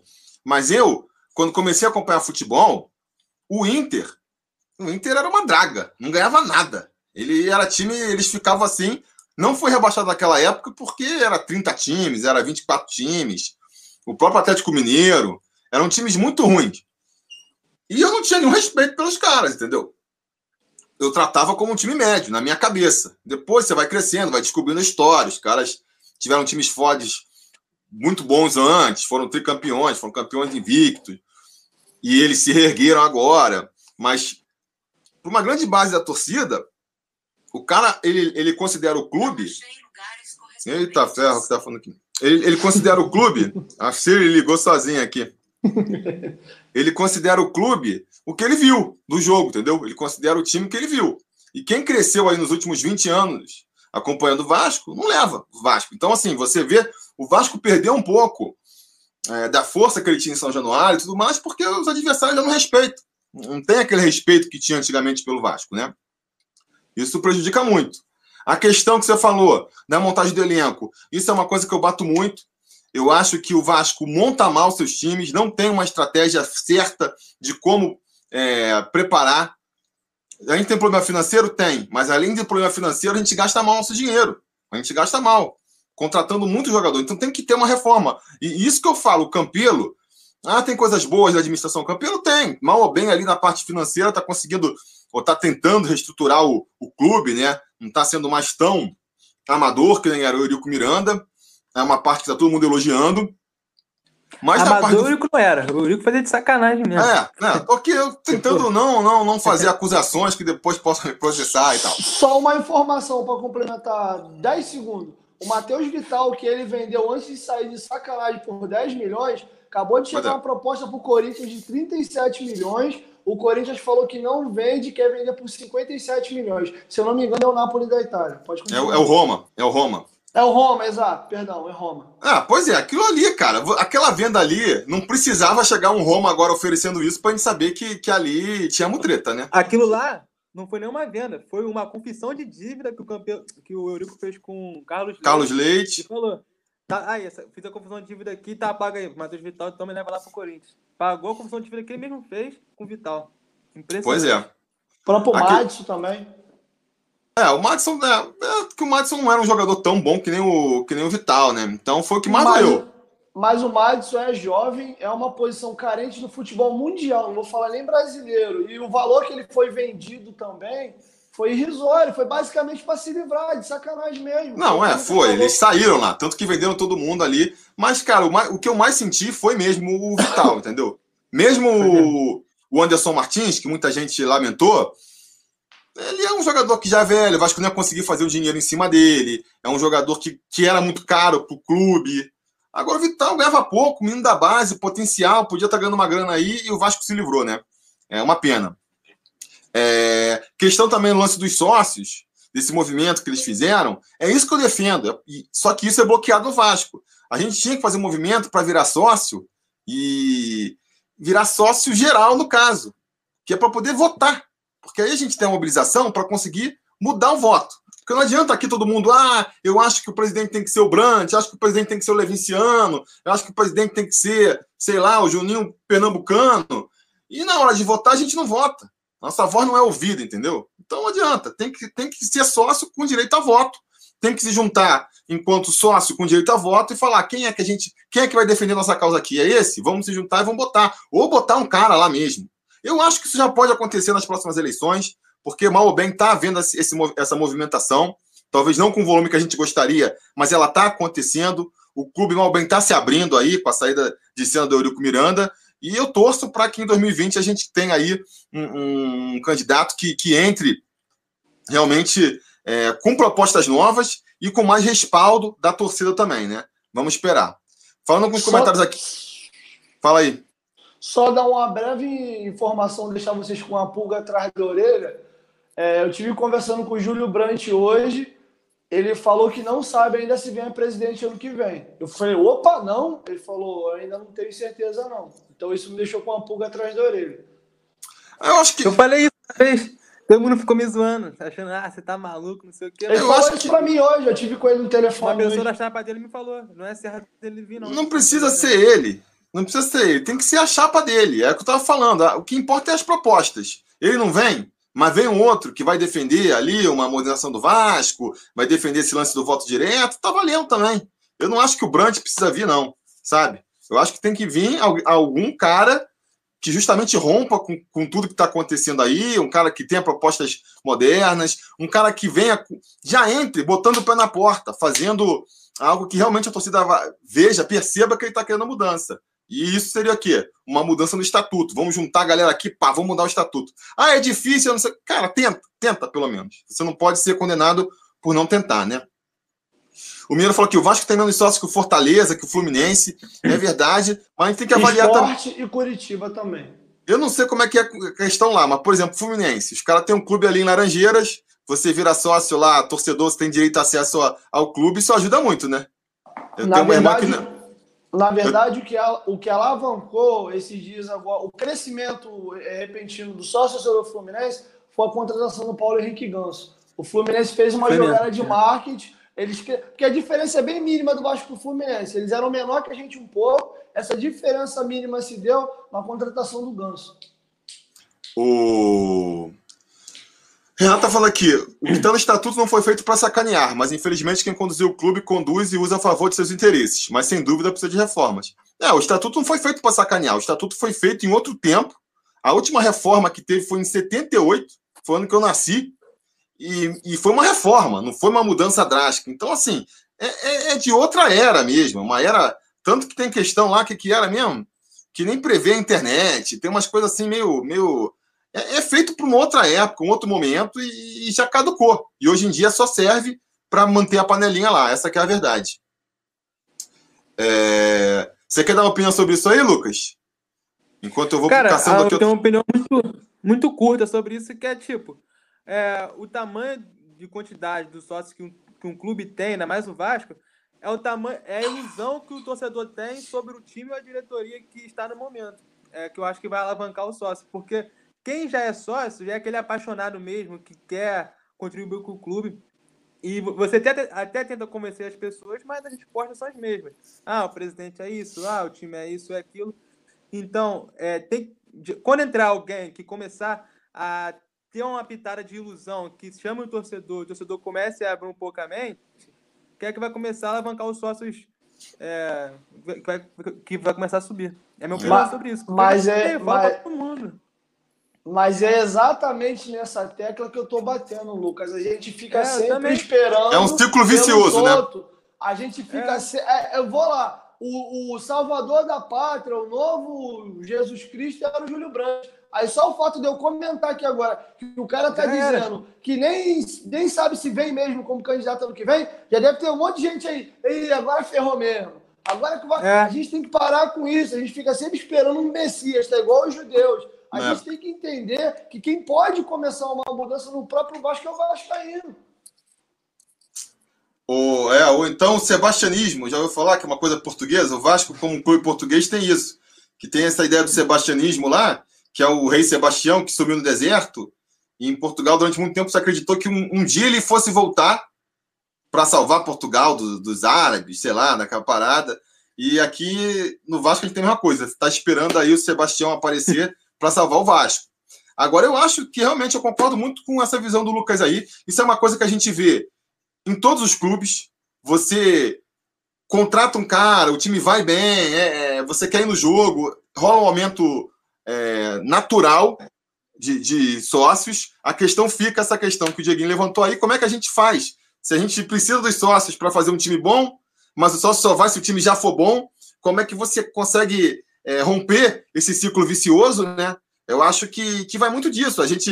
Uh, o, o Júlio Brandt parecia que ia vir muito alavancando ali uma, uma, uma cambada de sócios, ele conseguisse pegar esses sócios todos e fazer um trabalho que parecesse bom logo no começo, você podia justamente fazer aí essa quebra de, de, desse ciclo e começar a rodar ao contrário, né? Não sei.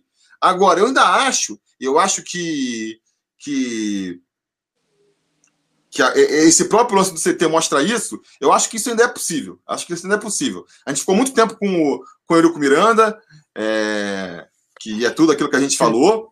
É, e, e depois veio o Campelo nessa situação também, é, que não foi frustrante, vamos dizer assim. Então, acho que ainda tem ali uma, um potencial ali comprimido da torcida que pode estourar na, na, próxima na próxima eleição, né? Se a gente conduzir direito isso aí, se for um cara que consiga convencer a torcida, mesmo que não seja o ideal que a gente espera, um cara que pelo menos a, a, a torcida abrace e, e compra essa ideia de que agora vai, vamos mudar.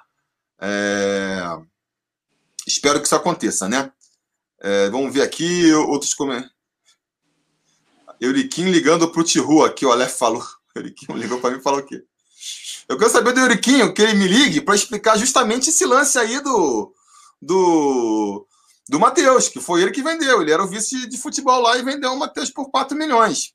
Ele só dá desculpa, é isso. Ele, é, ele vai vir com uma desculpa aí, ah, pô, a galera vaiava, não sei o que lá. É, assim, é. Ele teve a cara de pau de dar um discurso, logo assim, quando tudo isso aconteceu, de que, ah, engraçado, quando o garoto jogava aqui era vaiado, era hostilizado, agora virou craque. Ah, dá licença. Foi mesmo. O moleque foi a revelação do Vasco no ano. Tá, chegou a botar o Nenê no banco, aí meter essa de que a torcida. Eu concordo que a torcida do Vasco, diferente da do Santos, por exemplo, a do Fluminense, a gente bate muito, dá muita porrada em moleque da base, depois que os caras saem, fica babando ovo. Allan Kardec, Souza, Alex Teixeira, agora tem que voltar, ser o salvador da pátria, volta de novo. Mas quando estava aqui, a gente ficava dando. A gente não, porque eu não me incluo, né? Porque eu nunca fui dessa política. Mas assim, não, eu não vi essa questão de a galera meter o pau no Matheus Vital. Isso aí foi historinha para falar, dá desculpa esfarrapada porque venderam o moleque. Não, e se for fazer o que a torcida quer fazer também, então não precisa de presidente, pô. Bota ali é. um cara que só faz uma enquete no Facebook e vai decidindo. Cria um grupo no WhatsApp. É, cria um grupo no WhatsApp e vê lá, porque, pô, a, a torcida, você, pô, você tá aí para fazer o que a torcida faz ou não, entendeu? Até porque tem muita coisa que a torcida pede e eles não fazem. Aí quando interessa, foi a torcida. E quando não interessa, não tem a torcida. Por exemplo, Felipe... quase Fala nada aí. que a torcida pede, eles fazem. pois é. O Felipe Borges aqui, conselheiro, também está levantando. Sobre o Thales Magno, ele demonstra que o futuro do Vasco é realmente a base. Imagina um time com Paulinho, Douglas, Vital, Andrei, Luan, Graça. Acho que seria um time competitivo? Seria, no mínimo, um time tão competitivo Pô, quanto cara, o atual, cara. sabe? E com muito mais possibilidade de faturar dinheiro na frente. Eu acho isso. Um time desse daí, na minha opinião, não é difícil acontecer, não. Se, se a gente parar pra pensar, o Paulinho e o Douglas era dois, dois anos atrás e o Vital um. Se segura eles por dois anos, hoje tá no time só de garotos. Só, e bons garotos ainda. Pra o Douglas. Não. O Douglas talvez não conseguisse. Ele estourou em, em 2016 e era um cara muito bom para difícil segurar, mas até. Mas se você apostasse mais na base, primeiro, você ia ter que precisar muito de menos dinheiro para pagar esses figurões aí. Esse dinheiro você podia usar para justamente renovar o contrato e segurar um pouco mais essa galera que. Um Paulinho da vida, né? Bota, bota o Paulinho ganhando 400 pau por mês, 500 pau por mês para segurar o cara aqui um pouco mais. É, e aí consegue vender ele pelo dobro do que vendeu. E aí com esse dinheiro você já consegue segurar os outros, entendeu? Então, mesmo que não tivesse todo mundo aí, vamos supor que o Paulinho e o um Paulinho e o Douglas já tivesse saído, tivesse o Vital ainda, o Luan, o Luan Fábio, uma coisa é vender para o Manchester City, é difícil de segurar, se bobear. Outra coisa é perder para o Palmeiras, perder para o Corinthians. A gente estava vendendo jogador para pagar salário. A gente vendeu o mito, o melhor zagueiro do futebol brasileiro, sendo cobiçado pelo futebol europeu para o Cruzeiro a preço de banana para pagar salário. Na época a gente até tinha uma musiquinha, não se vende o Dedé, é o xerife. Então foi vendido o Dedé para quitar salário. O Luan, mesma coisa, foi vendido por 10 milhões de reais. É, você começa a enxergar quando o clube vai ficando para trás, vai caindo de grande para médio, é quando ele deixa de vender jogador para a Europa e começa a vender para consumo interno. É, isso é muita derrota, cara. Isso aí é, realmente é uma coisa que você vê que o time perdeu status é quando começa a perder para teoricamente, adversários diretos, né? Era para Palmeiras, Corinthians, Cruzeiro serem nossos adversários diretos. E de repente a gente virou fornecedor deles. A gente virou um Madureira deles. Pô. Exato. E, Aí, quanto, e quanto ao, ao, nível de jogadores, tirando talvez o Nenê aí, o Andrezinho que jogou bem naquele time também, os grandes nomes do Vasco nos últimos anos, grandes nomes que eu digo, galera, é mediante a mediocridade que a gente vem vivendo nos últimos anos. Vamos comparar com o Juninho, Felipe, Pedrinho. Estou falando desse nível, não. Mas os últimos melhores jogadores que nós tivemos, bota aí 80% foi oriundo da base. Alex Teixeira, Coutinho, é, Luan, Douglas Luiz, Paulinho, Thales Magno, agora o próprio Thales, que devido aos problemas extra-campo não foi o que ele deveria ter sido, porque bola, centroavante, o Thales era muito bom. Então, assim, os melhores jogadores que o Vasco tem tido nos últimos anos são base, e inclusive sendo o, o melhor jogador do time. O Paulinho era o melhor jogador do time, o Douglas era o melhor jogador do time, o Thales com 17 anos, galera. O cara acabou de fazer, já tá numa responsabilidade do caramba. A chance então, hoje do Vasco ter um jogador diferencial é ele vindo da base. Exato. Eu não vejo exatamente. o Vasco contratando um jogador, porque esses são muito caros e vai querer para outro clube mais estruturado, que nem você falou, né? Aí até tem essa pergunta aqui, ó. Uns dois comentários que meio que, que se conversam. Uma é o Vasco Tudo que pergunta: vocês acham que o Thales vai ser bem vendido? Porque é certeza que vai ser vendido. E aí, o Murilo meio que, que, que responde aqui, ó. O canal do Nicola noticiou que o primeiro semestre o Vasco teve um déficit de 12 milhões. Acho que isso já explica. O Vasco com um déficit desse vai ter que aceitar. tem que torcer para no final da janela aí aparecerem cinco clubes interessados no garoto, um oferecendo mais que ele, aí pintando um leilão bizarro, porque senão, se aparecer uma proposta só, vai ser essa proposta que o Vasco vai, vai topar. Tem que vender.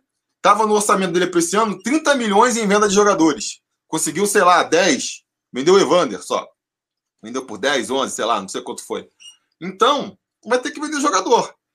Esperava-se proposta pelo Pikachu, não veio, pelo Andrei não veio, o próprio Marrone, se aparecer, também vai ser vendido. É, para quê? Para pagar salário de, de Bruno César, de Marquinho, de. Complicado. Complicado. Ah, na realidade, isso chama-se business, né? negócios. É lógica de mercado. Quando um clube europeu vem comprar um jogador, antes de olhar o nível técnico do jogador, ele olha a situação econômica do clube. O, o Paulinho Vinícius Júnior tem, tinha mais ou menos a, a mesma equivalência técnica. O Paulinho, inclusive, estava jogando muito melhor, até porque o Paulinho tinha uma sequência maior, jogava num time mais frágil, que dava condição dele aparecer mais. O Vinícius Júnior jogava pouco, começou a aparecer já mais no período que ele já estava vendido já bem no finalzinho.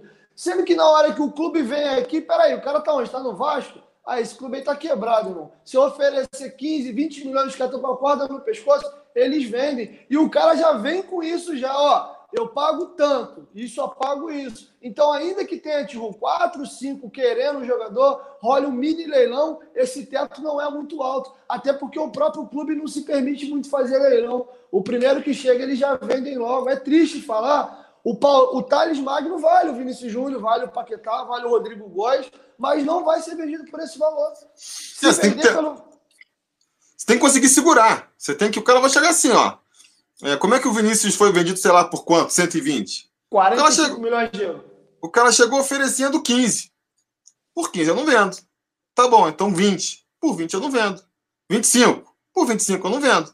Até chegar aos 45. 45. Mas não, fu... mas não funciona assim.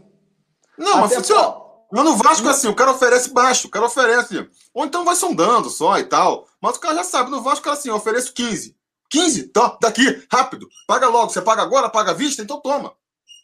O Vasco não nega nenhuma proposta. O Vasco não nega proposta. Essas propostas que fala que nega, para mim, é porque ela não existiu. Porque eu duvido que tenha negado proposta aí. A não ser que seja uma muito, muito baixa mesmo. Aí até o Vasco. Não, a ah, do Lucas Santos eu acho que eu acho que foi. Que era 3 milhões. Aí o cara falou assim: vou vender o cara e vou pagar uma. Aí o cara, tudo bem. Mas essa já. 3,5 milhões de euros. Thales Magno. 3,5 milhões é, é pouco, né? Só que recusou também. E, então, e, toca, e, e, tocando no assunto base, cara, a gente já tem dado muito sorte que a gente está com uma geração maravilhosa tanto de sub-17 quanto de sub-20. Tu olha o time sub-20 vai jogar da gosto, você escolhe jogador, Ué, tem Miranda, bom, tem João Pedro, tem o Peck, tem o, o, o, Lucas Santos que sobe e desce, já tem o Marrone, o Thales que estão no time de cima, tem o Riquelme, que eu não sei o que, que houve, não sei se esconderam o moleque, o lateral esquerdo. Não, não, ele joga... se machucou, se machucou. Se machucou, mas na, Taça São ele Paulo voltou. ele não jogou. Então, assim. Não, ele tá... Era muito novo, era muito novo. Então, assim, o Vasco tem jogador para dar com pau na base. A nossa sorte ainda é essa. Então, em vez de ficar pegando o Marquinho, trazer o Cleiton agora, um monte de jogador com salário alto e que você não tem nem potencial de revenda, cara, pega a bendita da base. Faz é, um grupo. Porque, assim, você pode até alegar que trouxe um Bruno César para ser o diferencial do time, o craque que chega pronto, errou ridiculamente, beleza. Agora, o Marquinho veio para compor elenco. O Danilo Barcelos veio para compor elenco. O Henriquez veio para compor elenco. Se inscreveram para compor elenco. Para compor elenco, bota a molecada da base. Entendeu? O bota a molecada do, da base. O salário do Vinícius Araújo, que eu acho que jogou três. Vinícius Araújo. É alto, é alto. O salário dele é alto. Ó, acho que é falar aqui, ó. Mil, né? Falamos off-topic aqui. É, o Edu aqui, nosso conselheiro e moderador está avisando que os Gambá estão perdendo de 3 a 0 para os Cores. Atualizou também ali o, o apelido, chamou de Cores. Impressionante, né? Fluminense classificando aí. É... Não não. Vai pegar o time fraquinho agora. Eu acho que os caras podem se preocupar aí, se desgastando à toa na, numa Sul-Americana E, e, e eles têm que correr atrás no, Brasil, no, no brasileiro. Pode, pode ser ruim para eles, não sei. Tu fala isso porque não é o Vasco que tá lá. Eu queria ver se a gente tivesse lá, mas da Se o Vasco, o Vasco tá numa situação um pouco mais tranquila. Não, eu, eu tô, que... falando, eu tô falando se a gente está na posição do Fluminense e está na fase de alguma sul-americana, a gente quer avançar. E quer também que dê um jeito no brasileiro, óbvio. Mas. Não, mas foi uma coisa assim. Foi, por exemplo, em 2015, por exemplo, na Copa. Chegou uma hora que eu falei, cara, é melhor que o Vasco saia da Copa do Brasil, porque. Para focar só na. Fugir, entendeu? Só que a gente pegou o Flamengo e falou: não, pro Flamengo eu não quero que a gente perca. E a gente conseguiu eliminar os caras. Para depois sair pro São Paulo, né? Lembra do é. Rafael Silva? Pois é, e foi bom por isso, mas assim, o ideal seria se não tivesse pego o Flamengo, tivesse pego o outro, que já saísse antes e focasse. Talvez a gente conseguisse aqueles pontinhos que faltaram, sabe? Porque o básico tem. A primeira preocupação de todo time, ainda mais agora que mudou as regras aí de, de premiação, tem que ser não cair. Mesmo que o cara seja campeão da Sul-Americana, se ele for campeão da Sul-Americana e for rebaixado, é, é, óbvio que o cara não vai abrir mão, eu sei, o cara não vai entregar o jogo assim. Mas às vezes às vezes é bom até, né? Pode ser aquele, aquele. Aquela coisa que parece boa agora e depois. Até porque eu não acho que vai ser campeão da Sul-Americana também, né? É, o, Palmeiras, o, Palmeiras foi, o Palmeiras foi campeão na Copa do Brasil com o Filipão e foi rebaixado no Brasileiro, acho que em 2012, 2014. Ah, não, tá 1x0 Corinthians. Eu li errado aqui. Saiu um 3 ali errado. Tá 1x0 Corinthians. Ô, vocês, são, vocês estão de sacanagem, galera. Você quer matar a gente do coração? É. Ah, que é três cores. Ele chamou de três cores em vez de, de flores. E eu achei que era ah. só cores. Ah, então tá Cara, bom, Fluminense, Fluminense tá tudo eliminado. Não, vai pros pênaltis, né? Não, não, foi 0x0 no meu jogo. Tá foi 0x0? E o Fluminense tem que fazer dois gols agora pra passar. É. Cara, a melhor coisa pro Fluminense, eu queria que o Fluminense passasse. Porque pra mim a melhor coisa pro Fluminense é cair logo mesmo e não queria, não. Eu acho que, eu acho que a situação dele já tá complicada, porque, se não me engano, tem 12 pontos. 12 pontos. Eu você tá fazendo, tá fazendo uma projeção na época lá do Vasco, na época que estava ruim. Tinha a 13. porcentagem, eu acho, deles é muito baixa. Eles têm que terminar o primeiro turno com 25, 23 pontos, para pelo menos tentar fazer 45 no segundo.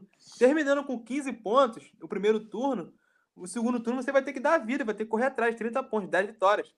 Vai ser uma situação muito complicada. E não confio muito no, no Oswaldo. É um, não é técnico para tirar time de rebaixamento. A situação dele está complicada. Eu acho que a situação dele está complicada. O Oswaldo tem problema de relacionamento. O Oswaldo é um cara com a personalidade meia, meia complicada. Ele saiu do Atlético Mineiro já com esse problema. Deu porrada em jornalista lá, foi até quase deu processo. Ele é um cara que tem uma personalidade muito forte. E no meu momento de muita pressão, eu também não sei, não. Agora sim. A gente comentando aqui, só fazendo adendo, a gente falando aqui do Fluminense, e agora eu tô antes de comentar, galera, o Fluminense tá perdendo! O que você tá falando? O Fluminense tá perdendo! Porra. E a gente aqui, porra, Fluminense, sei que lá. Fogo, né? Olha só. E esse outro aqui, ó. A Helena mandou aqui, ó. Ouvi falar que se o Palmeiras perder domingo pro Flamengo, o Filipão cai. E vão tentar o Lucha. Procede essa informação? Então, comentando sobre isso no tá grupo, né? Muita, isso daí tá dando muita, muita cavada da mídia, que tá especulando muito, que eu vi toda hora. Ó, Filipão pode cair. Ah, tem, tem um Luxemburgo lá no Vasco, não sei o quê, já passou pelo Palmeiras e tal. A torcida também vem pedindo, mas especulação não vem nenhuma. Vi muita cavada da mídia nisso aí. Galera, isso aí eu acho que é zero. O Vanderlei deixou bem claro, ele já tava para encerrar a carreira. Ele, eu achei boa. E assim, vou fazer questão de falar isso aqui para a galera sentir o que é o Vanderlei Luxemburgo no Vasco hoje. Ele é um cara que quer encerrar a carreira onde ele começou, ele está frisando isso várias vezes. Ele está participando desse projeto do CT. É legal ver como o Luxemburgo voltou a estar tá de fato focado no projeto. A melhor coisa que aconteceu no Vasco em 2019, além do surgimento do Thales Magno, foi o Vanderlei Luxemburgo vir para o Vasco. Eu acho quase impossível ele querer sair do Vasco. Eu acho que ele vai ficar no Vasco aí, projeto de um ano, dois anos, porque ninguém vai mandar o Vanderlei embora, sabe que para mandar o Vanderlei vai pegar um treinador de nível baixo. Então, se ele quer encerrar a carreira dele no Vasco, então acho que isso aí é mais cavalo da mídia mesmo. E ainda que chegasse a proposta, eu acredito que o Vanderlei já é um cara realizado. Ele apenas quer terminar bem o ciclo. A chance dele ir para o Palmeiras. Palmeiras já está fora da Libertadores. O Campeonato Brasileiro está embolado. O Flamengo já está um pouquinho na frente. Não tem certeza de ganhar. A chance dele ir lá e de repente não dar em nada e tomar uma porrada ser mandado até embora mesmo no Palmeiras, acho que não vale. É mais é, é um trabalho mais renome para ele. Botar o Vasco na vitrine de novo encerrar a carreira num clube gigante, onde ele começou, parar bem, o Vanderlei Luxemburgo quis voltar a trabalhar, do que ele pegar o Palmeiras com um time com três elencos e fazer qualquer coisa. Qualquer um pegar o Palmeiras agora vão falar, ah, mas também o Palmeiras tem um timão. Então, acho que isso aí é zero, é mais cavalo na mídia mesmo. O Vanderlei sai do Vasco. Eu acho o seguinte, eu acho que eu tava comentando, a galera, ela quer, parece que o Vascaíno, ele, ele quer ficar num estado, num estado permanente de sofrimento, ele não consegue ficar tranquilo. Ganhou de 2 a 0 do, do São Paulo, o time jogou bem. Terminou o jogo, vamos perder esses pontos, vamos perder esses pontos, porque a torcida gritou, não sei o que lá, que droga. Aí chegou terça-feira, saiu a notícia. Não, galera, a FIFA falou aqui que no máximo dá uma multa. Aí já trocou. É, mas o, Palme o, o, o Filipão vai sair do Palmeiras e aí vão chamar o Luxemburgo. Não, não dá, não sei o quê. Eu acho que, cara, primeiro, o Filipão tem que cair. Eu até acho que ele tem bastante chance de cair. Se perde para o Flamengo, eu acho que tem chance, porque ele já caiu na, ele já caiu na Copa do Brasil, ele já caiu na, na Libertadores, aí perde para o Flamengo, o Flamengo vai abrir mais três pontos de diferença, vai meio que se distanciar também. O cara pode falar, cara, não está dando certo, pode cair. Mas para isso, ele, primeiro, ele precisa primeiro perder para o Flamengo, que a gente não sabe se vai acontecer. E se perder, tem que cair, pode ser que mantenha ainda. Se cair, o Palmeiras tem que se interessar no Luxemburgo, que por enquanto não tem nenhum interesse do clube. O que se fala, que nem falou, é, é, é treinador, é jornalista, torcedor jogando o nome aí. Mas o, eu acho que o Vanderlei Luxemburgo tá meio queimado no mercado. E esses 15 jogos que ele fez pelo Vasco ainda é cedo para botar ele aí como uma nova referência de treinador, sabe? Então tem que assim. É muitas, é muitas etapas, né? E mesmo com o Palmeiras querendo o Luxemburgo, tem que o Luxemburgo querer ir, que também pode pesar tudo isso aí, justamente. Vai lá, começou a construir uma imagem no Vasco aqui, porque o Palmeiras, o Vanderlei Luxemburgo no Palmeiras, seria o contrário do que ele é no Vasco. Ele, quando ele chegou no Vasco, eu falei, cara, tudo que o Vanderlei Luxemburgo, o Vanderlei Luxemburgo só tem a ganhar no Vasco. Só tem a ganhar. Porque o time estava tão mal que se ele fosse rebaixado com o Vasco, o pessoal ia falar, ah, mas com esse time aí, é. nem o Guardiola resolvia. E qualquer coisa acima disso, já é mérito. Ah, não caímos, mérito do Luxemburgo. Ah, chegamos na Sul-Americana, mérito do Luxemburgo. Ah, Pô, Vasco foi para Libertadores. Pô, o Luxemburgo vai às alturas, entendeu? No Palmeiras é o contrário. Se ele chegar lá e ele, qualquer coisa que não for campeão brasileiro, ele vai ser massacrado. E o campeão brasileiro vai, ah, não fez mais que obrigação ser campeão brasileiro com esse elenco aí. Então isso pode pesar para ele também. Então, cara, são tantas é, variáveis aí que a gente ficar assustado com essa possibilidade. Vamos esperar pelo menos uma acontecer. Se o, o Filipão realmente cair se o Felipão realmente cair e aí aparecer realmente interesse do clube Palmeiras no Luxemburgo, ah, o clube está sondando, vai fazer proposta oficial, aí eu começo a ficar preocupado. Acho que ele ainda pode negar, mas aí eu começo a ficar preocupado. Até lá, o... até lá, preocupação mas zero. ficou no mudo. Meu. Quê? Não, tá dando pra ouvir. A live parou de sair som pra mim, tá muda. Ah, é? Mas tá aqui mudo? acho que tá tudo bem, ninguém tá falando nada, não. Ninguém tá reclamando, foi contigo aí, cara. Eu acho, acho que pelo tá menos. Ele deve ter mutado a gente, será? É, porque ele falou que tá mudo e não tá falando nada. Eu acho que ele tá escutando a gente. Mudo tá, tá ouvindo, a... pra ele. Tá ouvindo a gente, Dieguinho? Dá pra mandar o chat pra ele aqui, ó. Mas enfim, vamos seguir aqui, daqui a pouco ele se resolve aí. Falando sobre ele é que a diretoria do Palmeiras estava querendo fazer a mesma coisa que fez a diretoria do Flamengo, pegar um técnico estrangeiro e tal, para ver se dá certo. Quanto ao Luxemburgo, é. não tem preocupação sobre isso, não. Eu acho que faz muito mais sentido também. Um eu acho que ele vai acho... ter um projeto ano que vem que ele vê um potencial para crescimento do Vasco ano que vem. Copa, alguma coisa, e dar continuidade do trabalho. Eu acho também que. Você estava comentando, né? O, São, o Flamengo contratou lá o Jesus e está dando certo. O, o, Santos contratou o Sampaoli. Então agora pode ser que, principalmente quem tem dinheiro, que não o Palmeiras, também aposte nesse técnico estrangeiro. A gente pode ver uma moda de técnico estrangeiro chegando aí agora. É... Estão pedindo aqui o link na descrição. Quando terminar, vou botar o link na descrição aí do Futebolaço, mas procura aí, Futebolaço Vasco, tá agora. Mas, mas quando terminar aqui. Galera, desculpa, desculpa, desculpa até eu ter saído rapidinho, meu áudio ficou mudo de repente. É, você te viu. mensagem pro aí, voltou. Eu tive que tirar voltou. o fone, que eu botei meu telefone para carregar agora, porque minha bateria foi para 15%. Beleza. Pode falar. Não, o Latrel tá pedindo aqui para botar o link na descrição. Tô falando que vou botar o link do seu canal depois aqui, quando a gente ficar em definitivo. E o Lucas tem que criar o canal dele aí, para poder botar o link, né? O Lucas está aqui na condição de conselheiro do Sobre Vasco, entendeu? Ajudando, ajudando aqui. Nas... É, isso aí. É... Deixa eu ver aqui, ó. Estão falando aqui, já que a gente já saiu, parou de falar Vasco, Silva Santos. Ganso deixa o campo sob vaias, implicando. Impaciência tomou conta das arquibancadas. Pois é, muita gente. Cara, quando o Ganso, quando o Ganso chegou no Fluminense, muita gente falou: pô, olha o Ganso, por que, que o Vasco não traz o Ganso? Tá saindo sob vaias aí do Fluminense agora. Eu, mesmo que venha um cara que funcione, eu acho que o caminho não é esse. Eu acho que o caminho não é esse, cara. Tentar trazer Ganso, tentar trazer de novo o Diego Souza, tentar trazer Nenê. Cara, é muito mais fácil você juntar o máximo que dá e tentar segurar o Thales o máximo de tempo que puder. Vai dar muito mais retorno dentro de campo.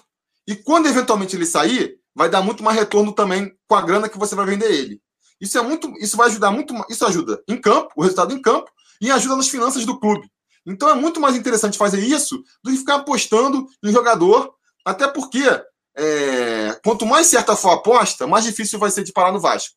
O Vasco vai pegar lá na rabeira aqueles caras que tem 1% de chance de dar certo, que nem foi o caso do Bruno é. César. Então o Vasco tinha que parar ontem de fazer isso, cara. Tinha que parar ontem. Eu já discuti isso algumas vezes lá no grupo, o pessoal fala, pô, mas aí a torcida vai cair em cima. Paciência, deixa a torcida cair em cima. Se o time começar a responder em campo, a torcida para de pegar. Você tem que ter mais convicção ali na, nas suas decisões, sabe? E não. É o Garoni também fala muito isso, né? O Vasco ele não tem convicções nas contratações que ele faz. Ele contrata um jogador, o jogador não funciona, já contrata outro, entendeu? Então, contratou o Bruno César, não funcionou. Aí traz o Valdívia, tenta 10 jogos, não funciona. Traz o Marquinho, dá 5. Sabe? Pô, você parece que tá chutando aí, atirando para tudo quanto que é lado, sem a menor convicção das apostas que faz. Aí tá, tá, tá rasgando dinheiro. Tá rasgando pouco dinheiro que tem. Então, eu espero é, eu me iludo. Eu sou aqui o otário do Vasco, estou sempre me iludindo. É, me iludindo é, quando o, o, o Campelo assumiu que ele fosse fazer essa estratégia no primeiro ano, não fez. Ah, tudo bem, é porque tinha muito jogador contratado pelo Eurico Miranda já, o elenco tinha sido meio que montado pelo Eurico Miranda. Tá bom, vou acreditar. Por mais que é, Giovanni Augusto, Bruno Silva, Lennon tenha sido Eurico Miranda, tudo bem, vai. Aí, aí, rolou a ah. reformula, reformulação esse ano. Galhardo. O Galhardo veio pelo Eurico. O Galhardo foi o Euriquinho. É. Não, tá falando do Eurico? É, eu tô falando assim que. Eu tô falando que ano, ano passado, a justificativa pro time ser ruim é que metade do time tinha sido montado pelo, pelo Euriquinho. Não tinha sido o Campelo, beleza. Só que o Giovanni Augusto já foi o Campelo que trouxe. O Bruno Silva já foi o campeão que trouxe, o Lennon já foi. Mas tudo bem, vai, o time estava atuado. Vamos ver esse ano. Aí, pelo menos, rolou uma mudança em parte das contratações que começaram a apostar em nomes mais jovens. Então veio o Lucas, o Lucas Mineiro, tem 23 anos, o, o próprio Ian Sassi, é, o próprio Cláudio Vinck. Pelo menos é um perfil de jogadores mais novos, né? Só que não basta ser um jogador novo, tem que ser um jogador novo que realmente tenha potencial. Nenhum desses três, por exemplo, foi bom, sabe? O Lucas Mineiro enganou, os outros nem isso. Aí eu te falo, você pega o Cláudio Vinck, que é um jogador novo, mas não um jogador que está estourando no cenário, tendo o Caio Tenório, tendo outro jogador na base. Você pega o Ian Sassi, que é jogador do Curitiba, que está aqui como vitrine com 20 anos, tendo o João Pedro, que é canhoto na base, joga até melhor do que ele. Aí você fica pegando jovem jogador em, em posição que você já tem dentro de casa. Não tem necessidade de trazer esse tipo de jogador. Se você não tem dentro de casa e o cara é novo e tal, tudo bem. Mas a gente, graças a Deus, está com uma base muito boa. A gente está podendo falar que a gente está com um jogador a dar pau.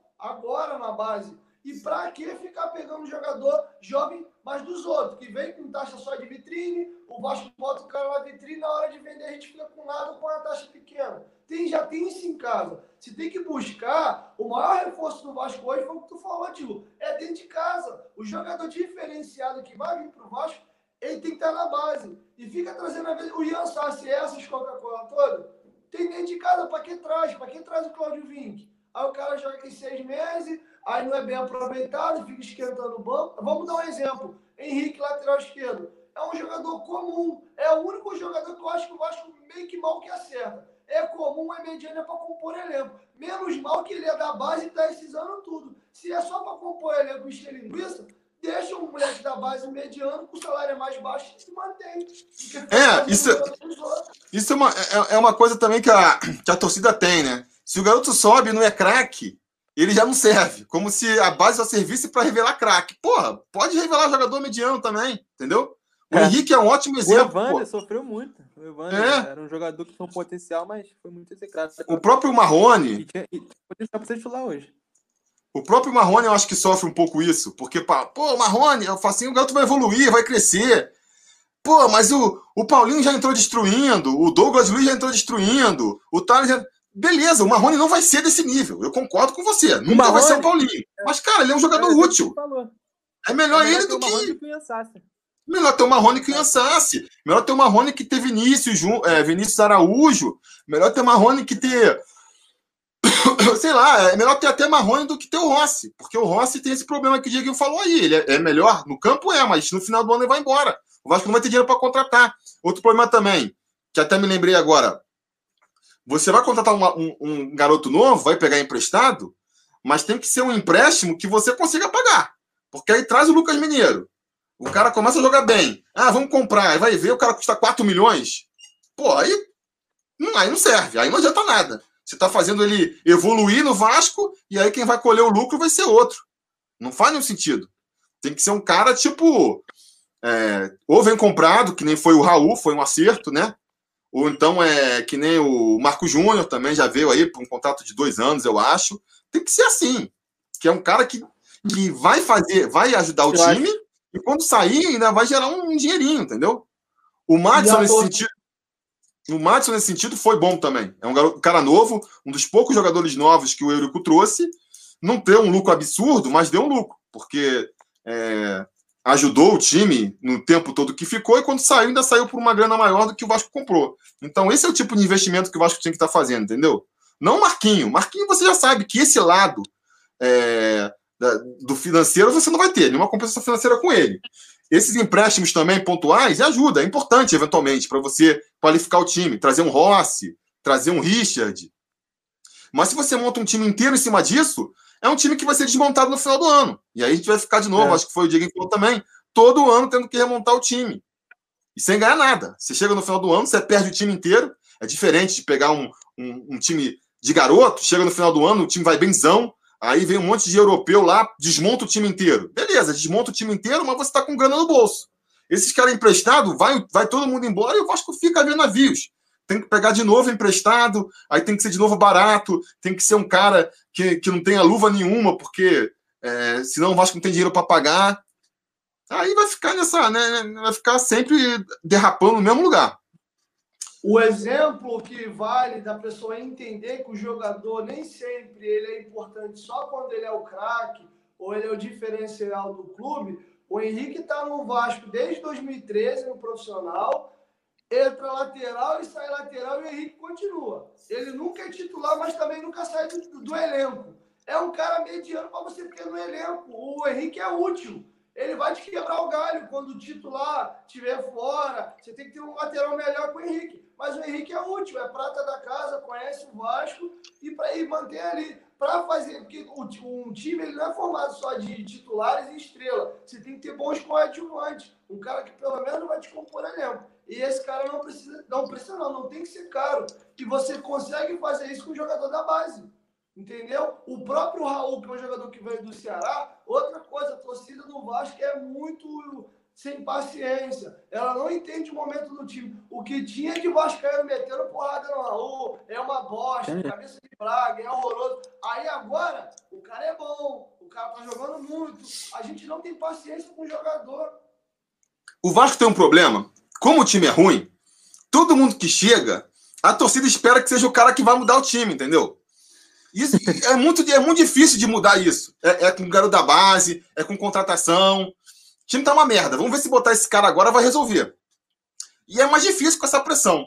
Mas isso aí eu acho difícil de mudar enquanto o time do Vasco não, fica, não tiver um jogador que chame a, a responsabilidade para si.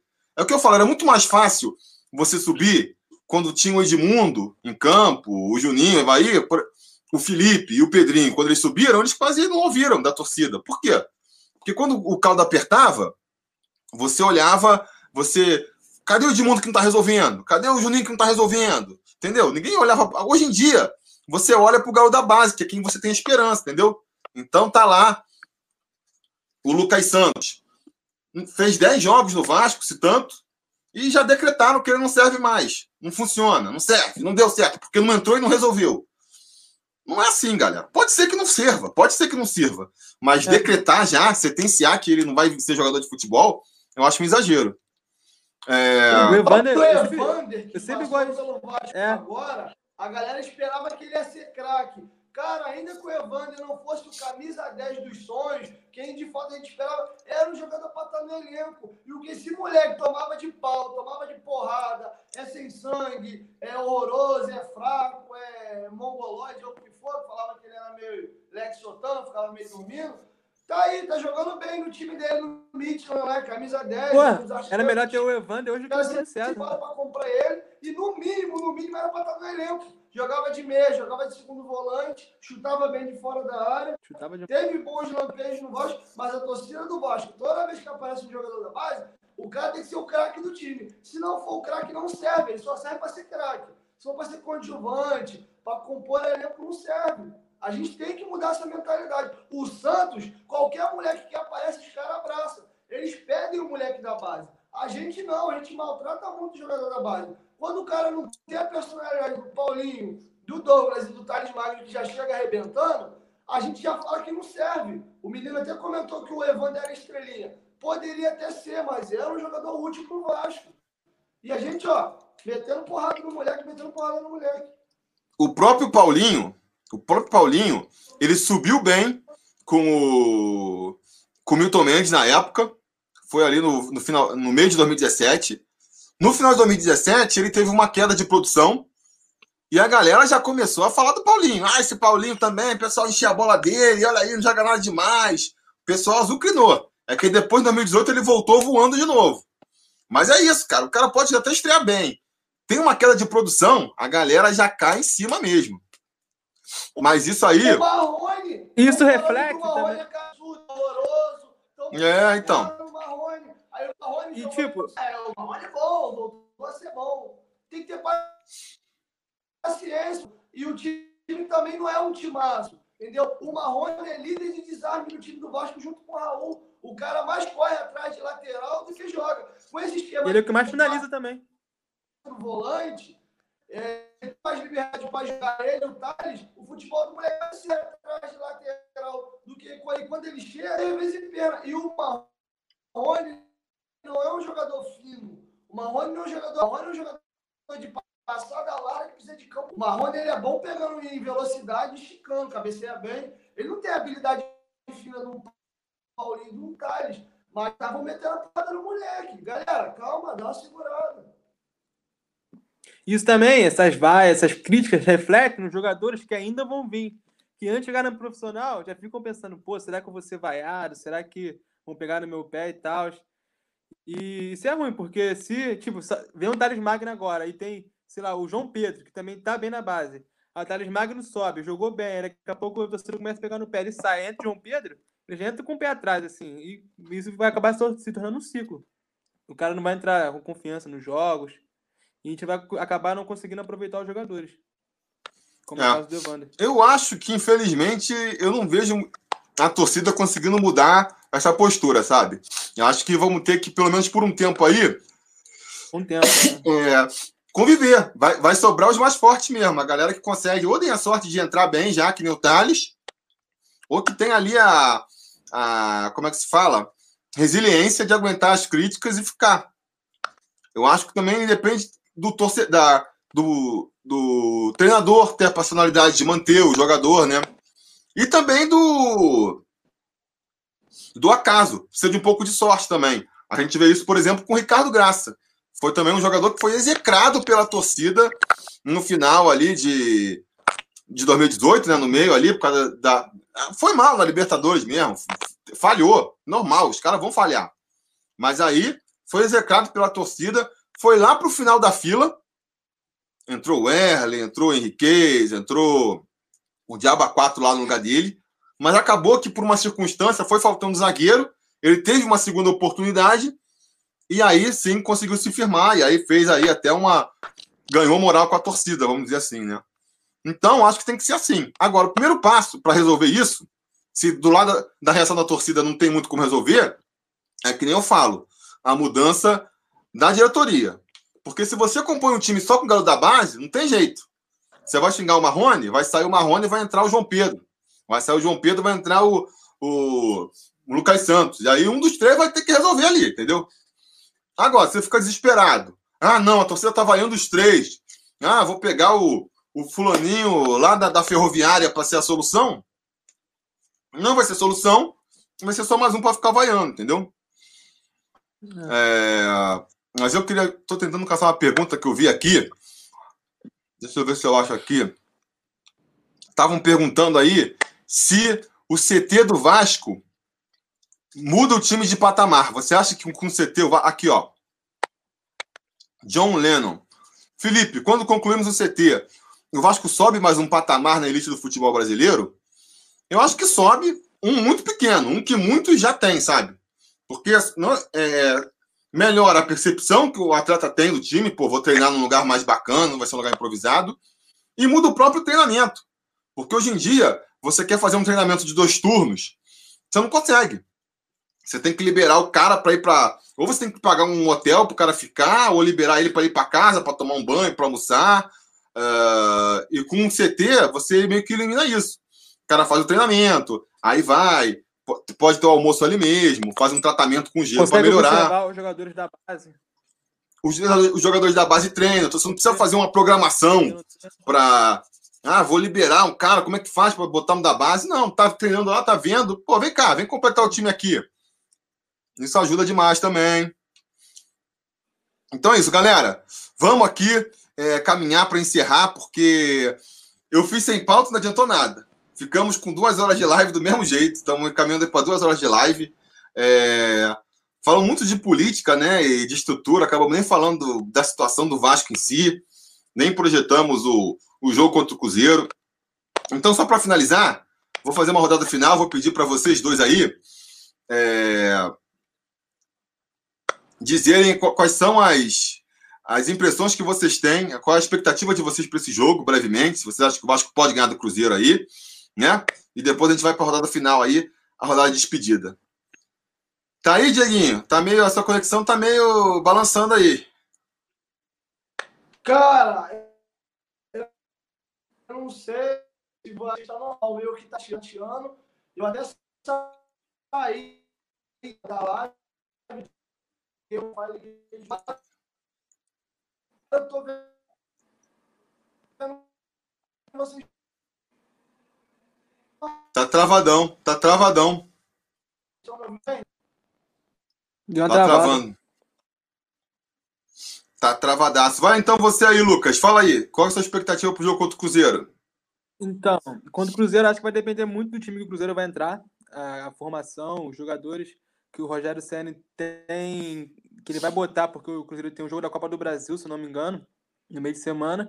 Eu acho que vai influenciar também, porque, tipo, a gente conseguindo um resultado bom nesse jogo, que eu acho que a gente vai conseguir, porque eu também creio que o Cruzeiro não vai entrar com força máxima, vai ajudar para a gente terminar o primeiro turno já com aproximadamente ali 23, 24 pontos. Acho que ele está voltando. E para fazer um, um, segundo turno melhor e com mais confiança, porque a gente começou o primeiro turno. Eu acho que a gente deve conseguir. Eu, eu, eu, eu acredito na vitória. 1x0, 2x1, assim, porque o time está bem Tá me escutando? Acho que deu uma travada. Oh, eu tô escutando. Eu tô escutando. Não sei se a tá, galera tá escutando aí. O time tá embalado, tá vindo bem. Eu acho que no mínimo o empate a gente consegue. Eu creio na vitória. E meu palpite para esse jogo é 2x1 Vasco. Boa.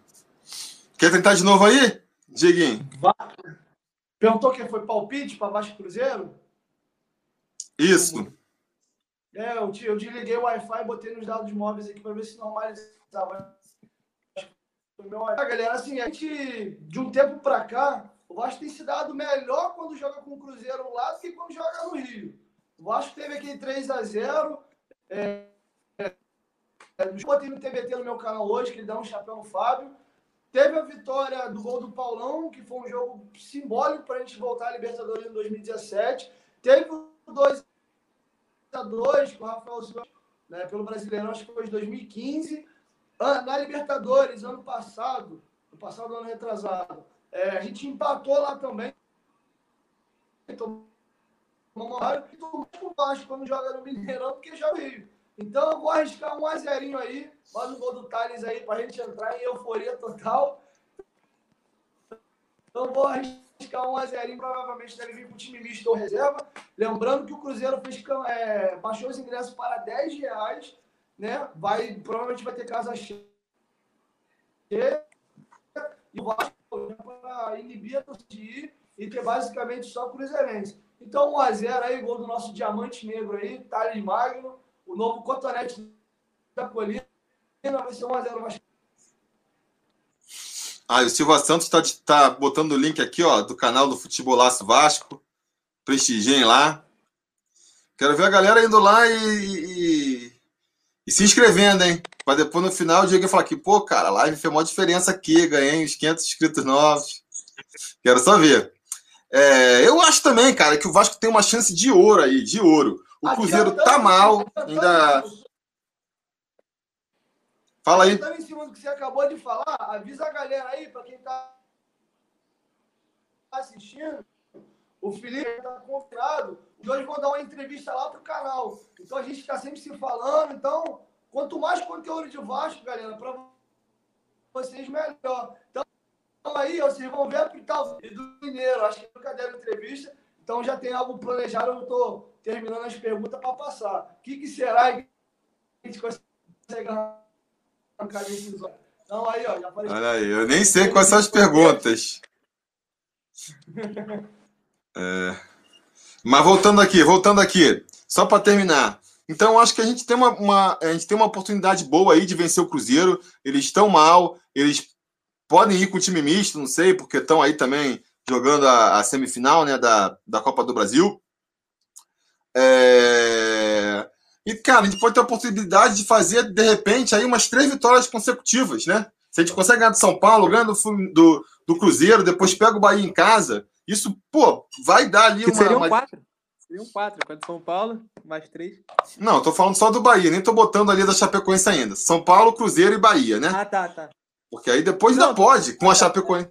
É. Pode ainda com, também com, com a Chapecoense lá, é outro, outro jogo que a gente tem. Chapecoense já. Porque a gente precisa, né?